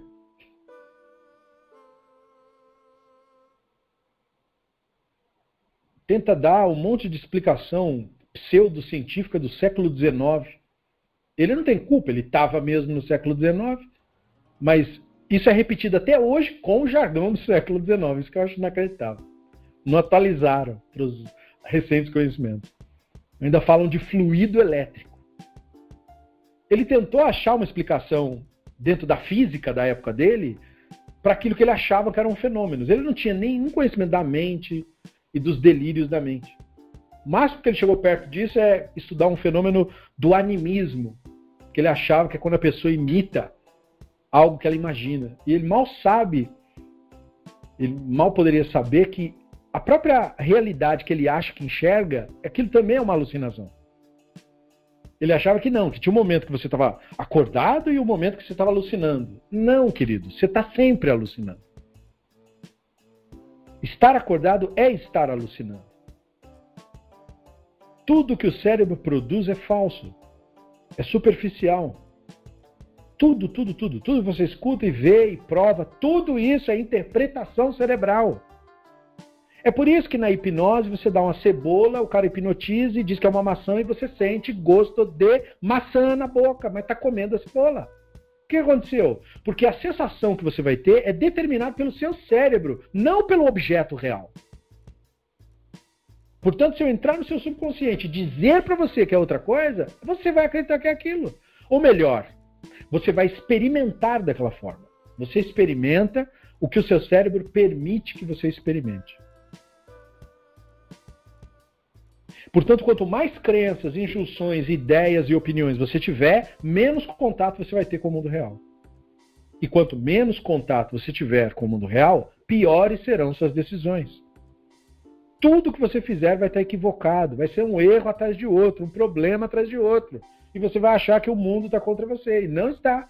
É você que está dando murro em ponta de faca, como dizem os mineiros. Porque você está se recusando a enxergar a realidade como ela realmente é. E ela não é ruim, porque nós associamos a realidade sempre ao que é ruim. A vida é dura, a realidade é. Não, a vida é uma maravilha. A realidade é a coisa mais bela a ser observada. E o divino está nisso. Mas nós nos perdemos em pensamentos. E é isso que nos afasta do divino. Então, por isso que o Rambam diz que é um treino. As pessoas são treinadas nessa crença. Treinado por quê? Porque no começo você não explica muito. Você mostra como é que se ensina a criança esse caminho. Dando exemplo, não falando. Falar não adianta nada. Criança só lembra de, se for menino, da menina mais bonita que ele viu na escola, e menino vice-versa, ou, ou, às vezes o menino outro menino, se for um menino que gosta de menino, ou uma menina que gosta de menino, tanto faz isso daí. Ele lembra disso, porque tem a ver com os instintos, lembra disso na mesma hora. Lembra do desenho animado ou do personagem que mais gosta, do herói que mais gosta, ou daquilo que mais gosta, ou do jogo que mais gosta. É isso que está ocupando a mente do, do universo infantil. Aquilo que brinca, aquilo que entretém.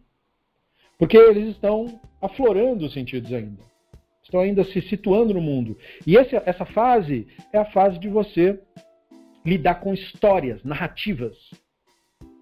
Ah, o Silvio está acrescentando ali, provavelmente com base nos netos dele. Lucas Neto, exatamente. É natural isso daí. É, é absolutamente natural. Então, criança está ocupada com isso. Não tem que ficar Ah, você tem que ler isso. Não tem que ler nada. É o exemplo. É você ser uma pessoa assim. É você ensinar o valor do silêncio, da serenidade, da calma, que vai fazer com que aquela criança veja você como um porto seguro, uma referência.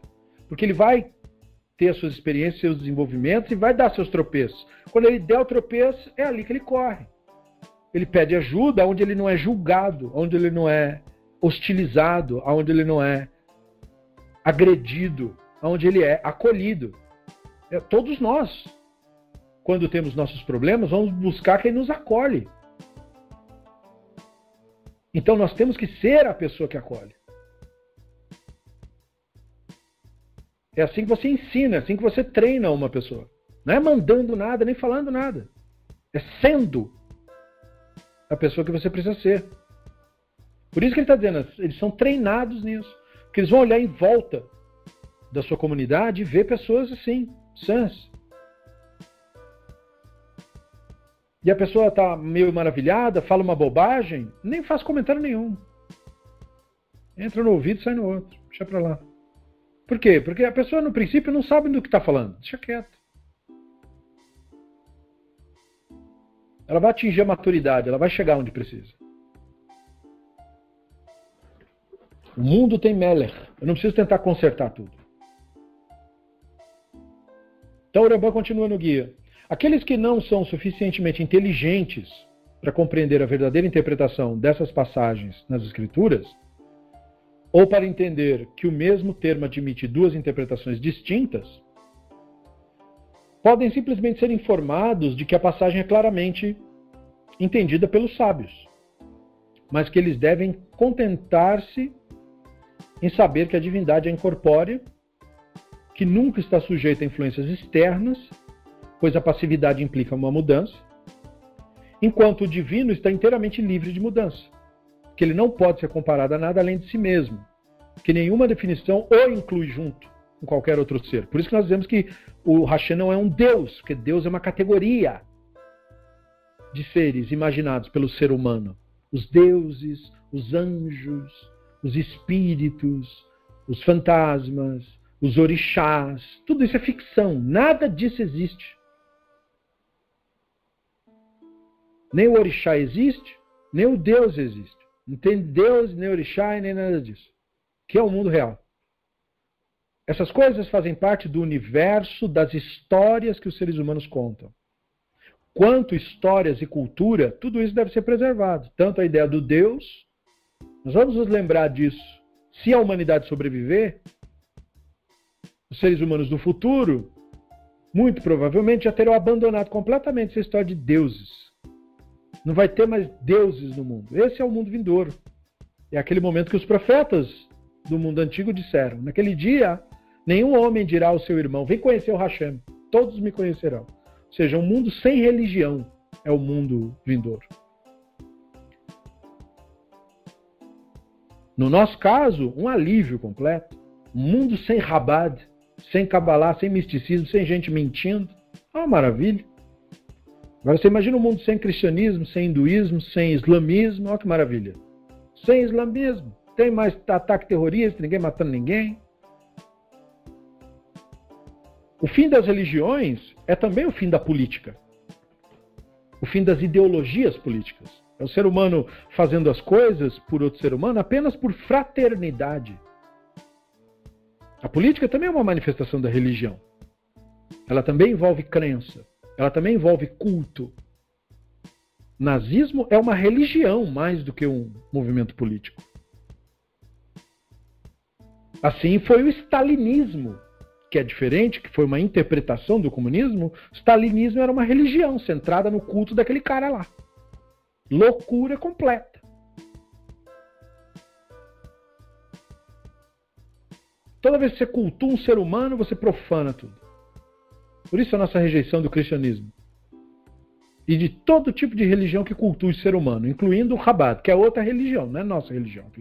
É a religião mais, como o meu rabino dizia, quando ele me informou isso, e eu era só um iniciante, ele fez exatamente o que o Rambam ordena fazer. Ele não me explicou nada, mas ele disse: Nós não podemos rezar lá. Ele apontou para uma sinagoga Rabat e falou: Não pode rezar lá com eles, que eu tinha ido fazer minha lá. Não, não pode. Você estava rezando lá? Não, não. Você tem que fazer mirrar de novo na nossa sinagoga. Uau! Falei. Por quê? É... Eles são a religião mais parecida com a nossa. Mas eles são outra religião. Por isso você se confundiu. Tá desculpado. Daí eu fui lá e fiz de novo mirrar. Porque são idólatras, prestam culto para um ser humano. Ah, mas são bonzinhos. Mas todo mundo é bonzinho. Tem um monte de cristão bonzinho. Tem um monte de islâmico querido. Tem um monte de hindu querido. Isso não tem nada a ver com a ideologia da pessoa. A ideologia é falsa. A pessoa pode ser um querido, mas acredita em loucura. É a mesma coisa uma pessoa muito querida que acredita em fantasma. Ela não deixa de ser uma pessoa querida. Mas isso que ela acredita não é validado só porque ela é uma pessoa legal. É loucura igual. Mas como o Rambam diz, tem gente que não é inteligente para entender isso. Ou seja, não tem os conhecimentos básicos para levar a esse entendimento. Quando é esse caso, aí a gente só diz o básico. A divindade é incorpórea, nunca está sujeita à influência externa. A gente fala isso como uma provocação. Por que uma provocação? Porque se a pessoa for inteligente, ele vai raciocinar: bom, o divino não é afetado por influência externa,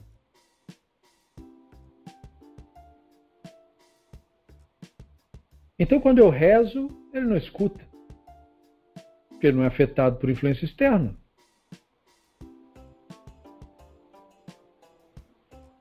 Veja, ela criou o que com isso? Uma perplexidade. Muito bom. Deixa assim. Já está começando a melhorar. Parou de ser crente, pelo menos por um momento.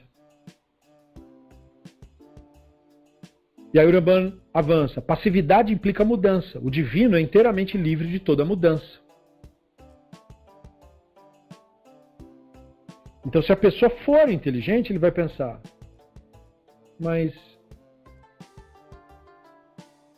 Então, se eu achei que o divino estava bravo comigo por alguma coisa, e se eu achar que o divino não está mais, por qualquer razão, ou se eu achar que o divino vai ficar bravo comigo por alguma coisa, e se eu achar que ele agora não está por qualquer razão, então eu estou dizendo que ele muda. Que uma hora ele está de bom humor outra hora ele não está. Então isso não está certo. E a pessoa fica com uma perplexidade. Ótimo. Parou de ser crente por um momento. Começou a se aproximar da sabedoria. E que ele não pode ser comparado a nada além de si mesmo.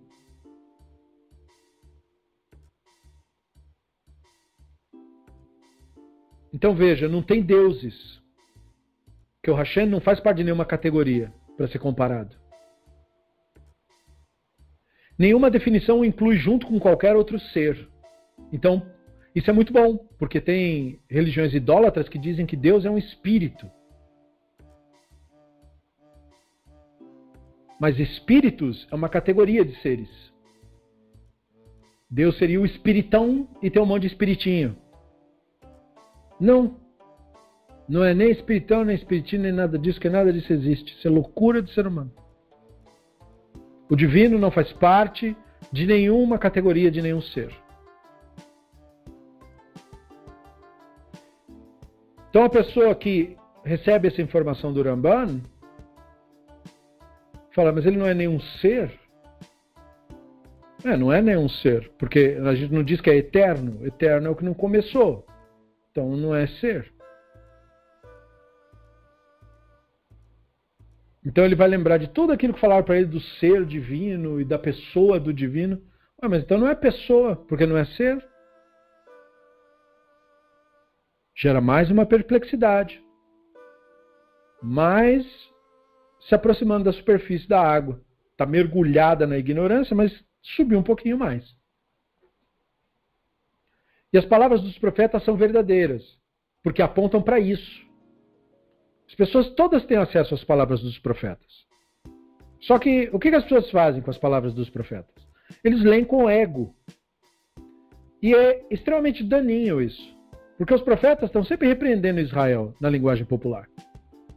Então você imagina uma pessoa pegando a Bíblia e querendo uma resposta do Deus. Ele abre lá no Yeheskel.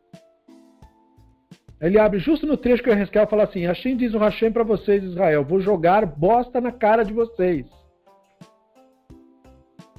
Vocês são todos benzoná, filhos de prostitutas. A pessoa vai tomar um choque. Ela vai achar que foi o Deus que falou aquilo. Porque ela lê com ego. Ela, inclusive, lê a emoção do profeta. Ela acha que quando o profeta escreveu isso, ele estava com um profundo sentimento. Porque ela não entende o que é ser profeta. Ela não sabe que para a pessoa ser profeta, ele não pode ter ego nenhum. Então, todas essas palavras foram ditas por uma pessoa que não tinha um batimento cardíaco por ninguém. Não é só por ele, por ninguém. Um profeta não sentia nada por ninguém. É por isso que ele era profeta. Por isso que ele era um canal do divino. Porque o ego precisa sair completamente da frente para isso funcionar. Por isso que quando o Shaul quis ser profeta na sua juventude, foi dito para ele, olha, você vai lá com eles. Você já tem o conhecimento necessário. Só que é o seguinte: quando o Ruach vier sobre você, você vai ser transformado em outra pessoa. Ninguém vai te conhecer mais.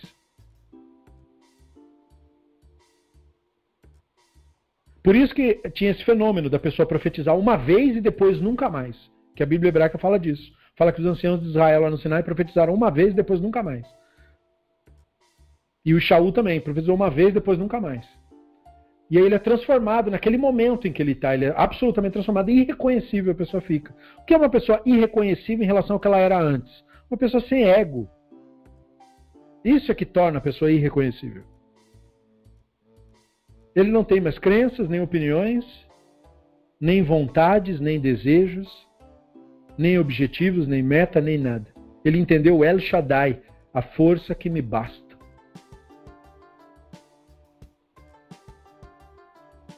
Uma pessoa assim consegue realizar tudo.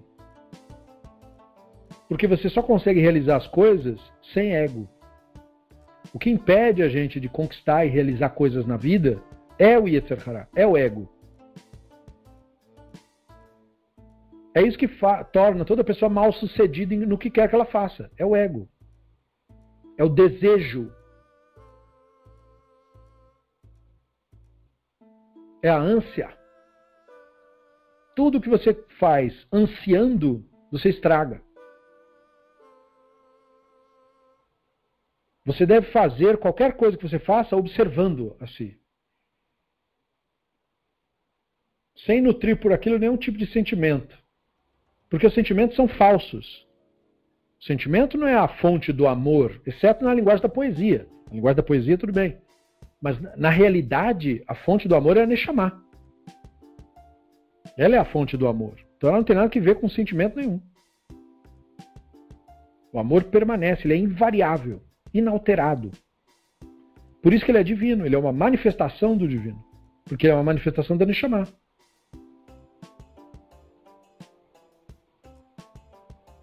E é por isso que o divino não é um sentimento. Porque sentimentos são frutos da mente, e daquilo que você pensa, e daquilo que você tem por injunções na sua cabeça daquilo que você acredita. Mas o divino não tem nenhuma relação com nada que você acredita. Então, essas instruções que são dadas para o principiante é para entender o caminho que ele vai começar a trilhar, não para deixar ele lá na ignorância. Nosso objetivo não é deixar ninguém na ignorância, só que nós também não nos impomos sobre ninguém. Pois não há caminho sagrado a não ser na espontaneidade. É por esse motivo que os rabinos disseram que a gente não pode aceitar de tzedakah de idólatra. Porque o idólatra faz tudo por interesse. Inclusive ele reza por Deus e vai buscar o culto para ganhar alguma coisa, para ser liberto, para ser curado, para ser não sei o quê, para ser não sei o que lá, para ganhar isso, para não sei o quê. Aquilo é uma lista de supermercados.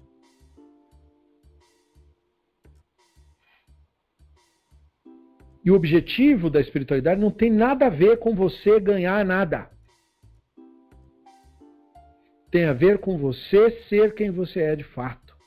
Que você não tem sido por causa da ignorância, por causa do Yetzer Hará. Tem a ver com conhecer a si mesmo, tem a ver com ir fundo nisso. Não conhecer a si mesmo em tese, só de ouvir falar, mas realmente ter a experiência e ir fundo nela.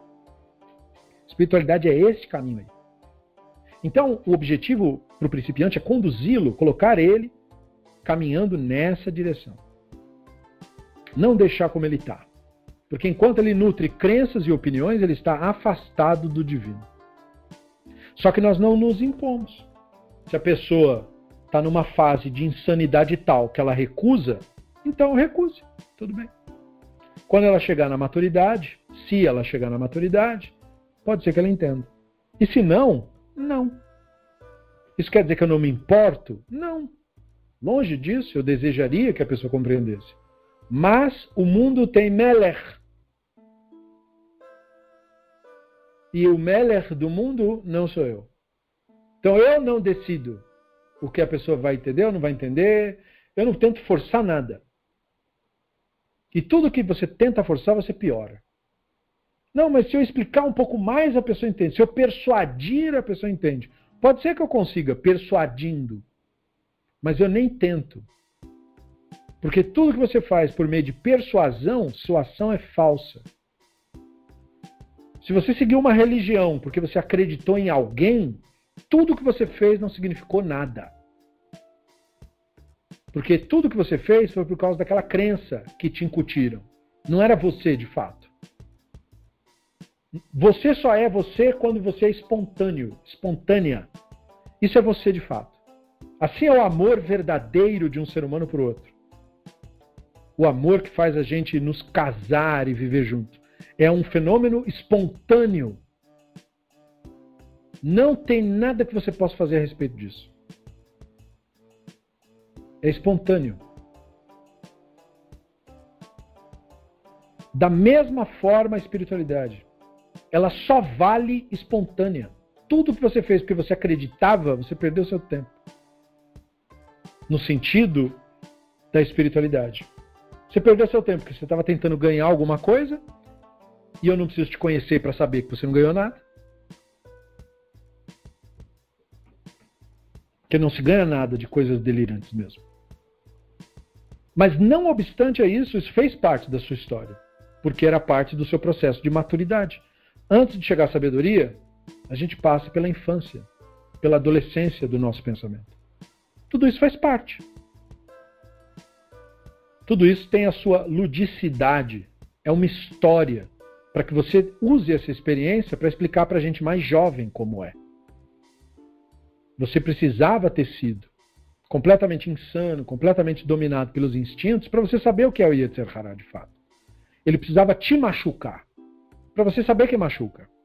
Ele precisava te ferir, para você saber que fere.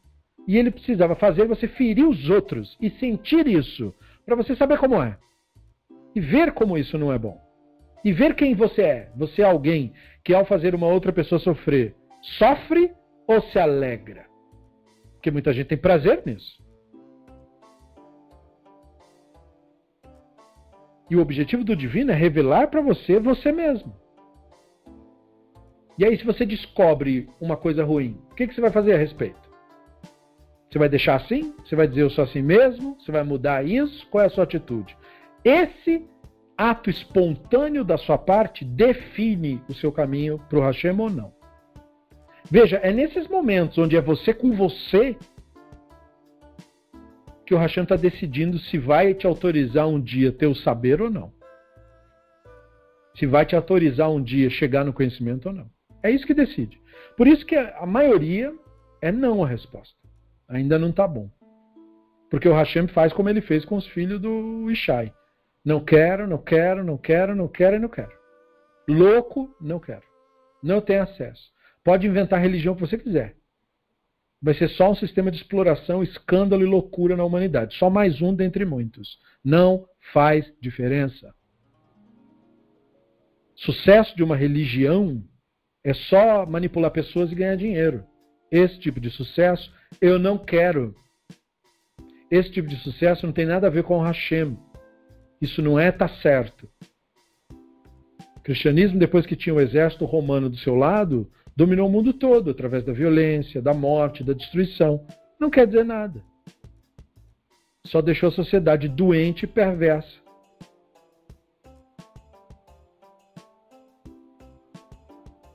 Não fez um bem para o mundo. A maior parte das vertentes do cristianismo, inclusive, começaram com violência, nas suas histórias, com seus próprios fundadores. Todos têm um passado negro de assassinar alguém, ser assassinado por alguém, de incitar o ódio. Todos eles têm isso. Por quê? Porque a idolatria só gera isso mesmo. Natural. Então é necessário a humanidade, inclusive, ter essas páginas na sua história, porque senão nos convence de que isso é ruim. E só agora está começando a ter a geração de seres humanos que estão olhando para esse passado horrível e estão dizendo, gente, temos que abandonar isso. Chega disso. Essas pessoas são as lúcidas. E aí estão dizendo, ah, eles não têm Deus. Quem precisa de Deus? Deus é uma loucura que o ser humano inventou para poder matar uns aos outros. Espiritualidade não tem nada a ver com nenhuma ideia de Deus nenhum. Tem a ver com você. Com a chamar com a realidade, que é a presença do Hashem no mundo.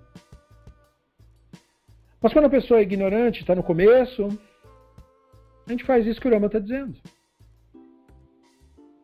A gente só faz alguns apontamentos.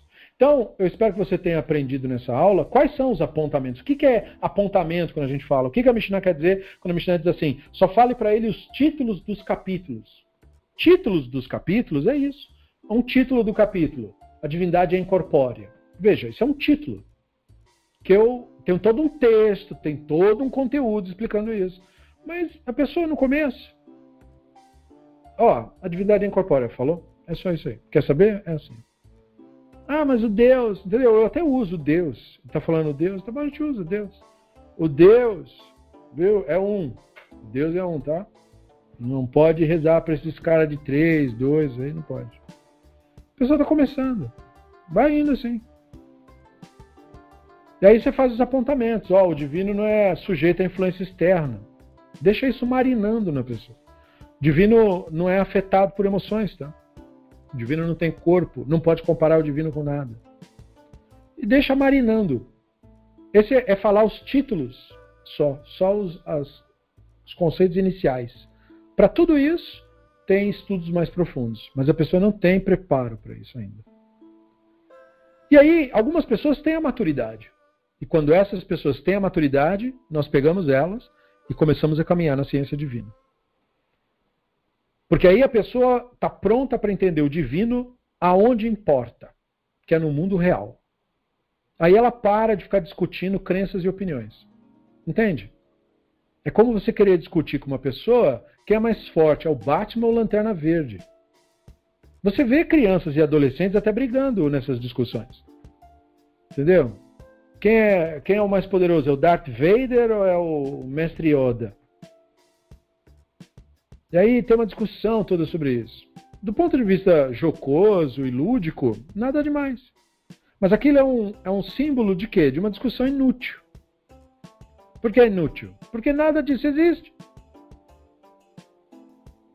Quando você está, porém, no campo da ficção, isso é totalmente permitido.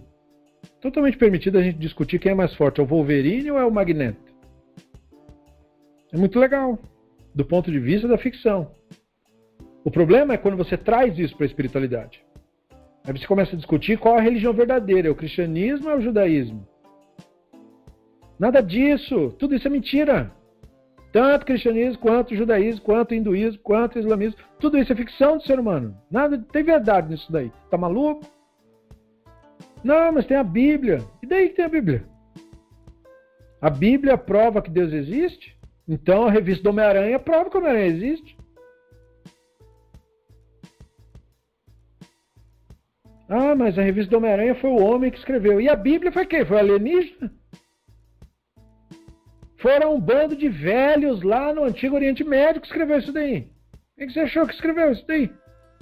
Ah, mas era inspiração. É, mas é uma grande inspiração na revista do Homem-Aranha também.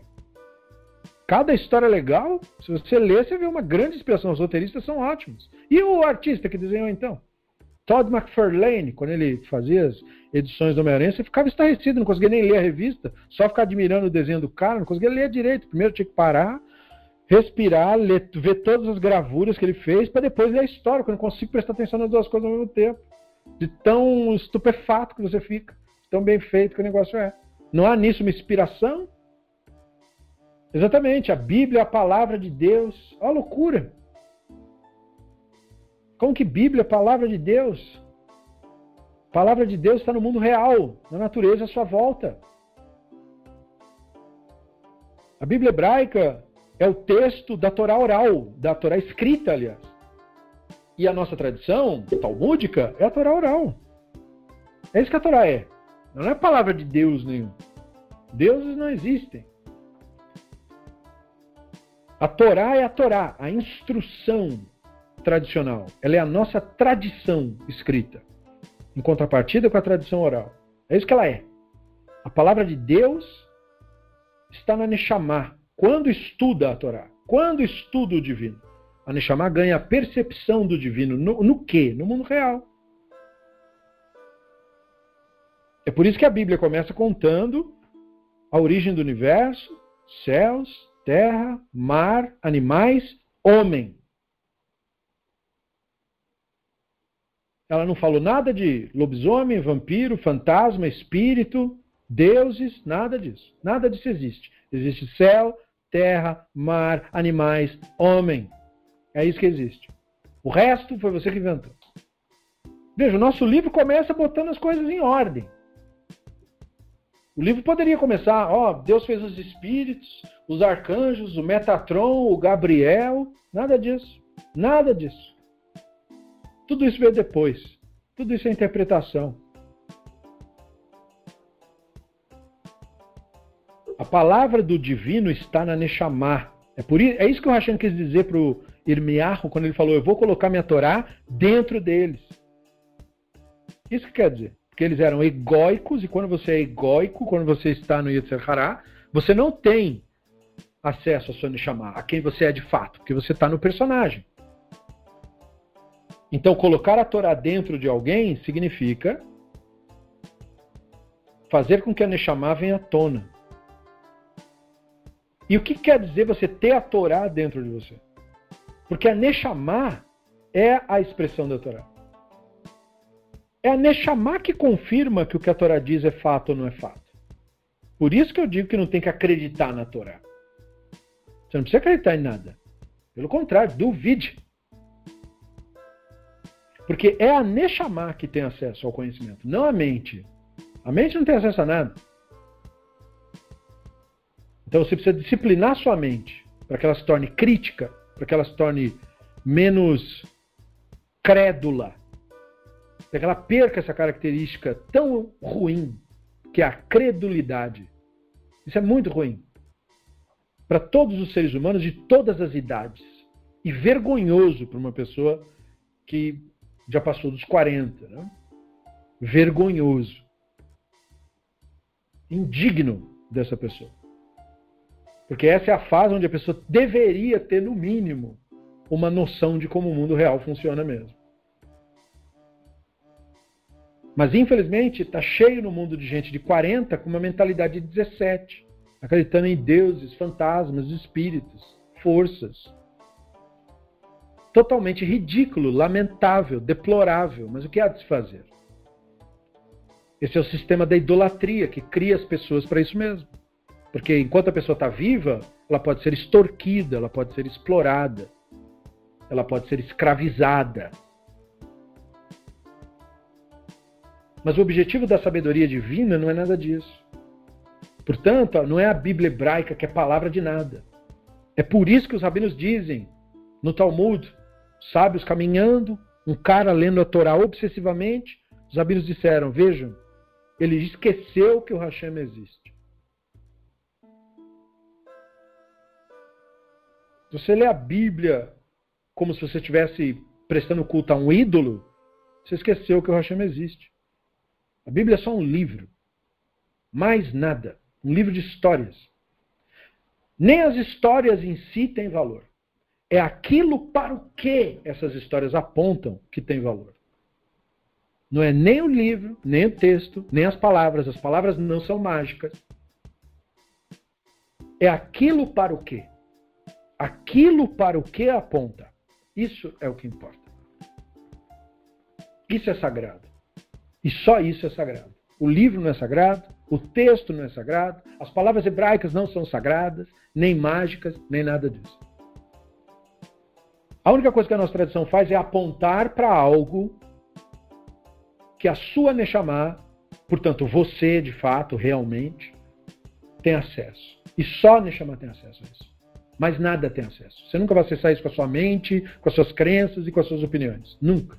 É a Neshama que tem acesso, exclusivo. É só entre o Hashem e ela. Por isso que o Shlomo dizia que isso é tipo um casamento. Por isso que ele fala que era tipo uma relação de amor. Considerando uma pessoa fiel, né? Obviamente. Quando os, os profetas queriam dizer que Israel era idólatra, eles diziam: Israel é como uma prostituta. Né? É, é, entendam o eufemismo. Porque o Hashem quer exclusividade.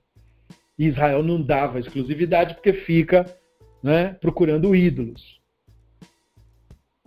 E a metáfora da prostituta é fantástica, porque a prostituta faz aquilo por dinheiro.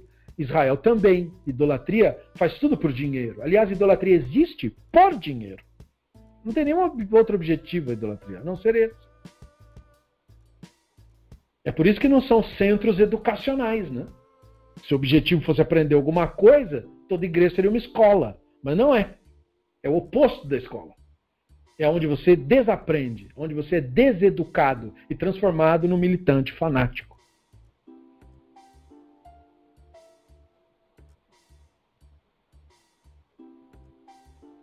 Muito mais tem para ser dito, mas nós temos que pausar. Prazer daqui do lado é imenso, mas nós temos que pausar. Esse capítulo é muito tenso, muito profundo, ele entra nessas questões e nós teremos tempo de explorar isso tudo. Mas nós temos que dar também um espaço para vocês marinarem as informações, gerarem reflexões, pensarem com vocês mesmos e, principalmente, aprenderem o valor do silêncio. Quer ter uma experiência direta com o Elohim? Terminou a nossa aula? Pare e silencie. Aproveita que você está com toda essa aura com você e fique quieto e quieta, e ouça, e permita-se ter a experiência. É focando nisso, porque a sua Neshama tem o acesso. Então você tem que sair da frente, por assim dizer, para a Neshama poder ter a experiência dela. E aí você descobre que a Neshama é você. Não é algo que você tem, é algo que você é. E essa descoberta é a descoberta mais importante de todas. Não há descoberta mais importante do que essa do que você é de fato. Muito obrigado a vocês que nos ouviram até aqui. Obrigado pela participação. Obrigado pela presença e pela preciosa e sagrada atenção.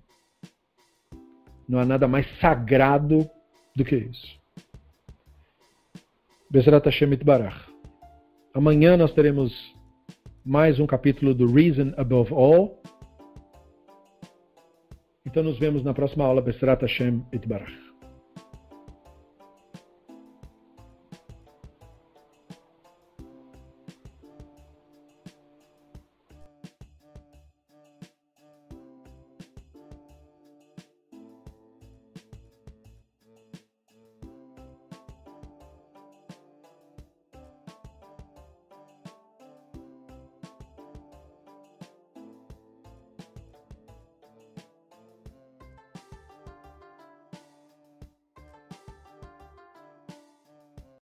Rabino Shimon Bar Yochai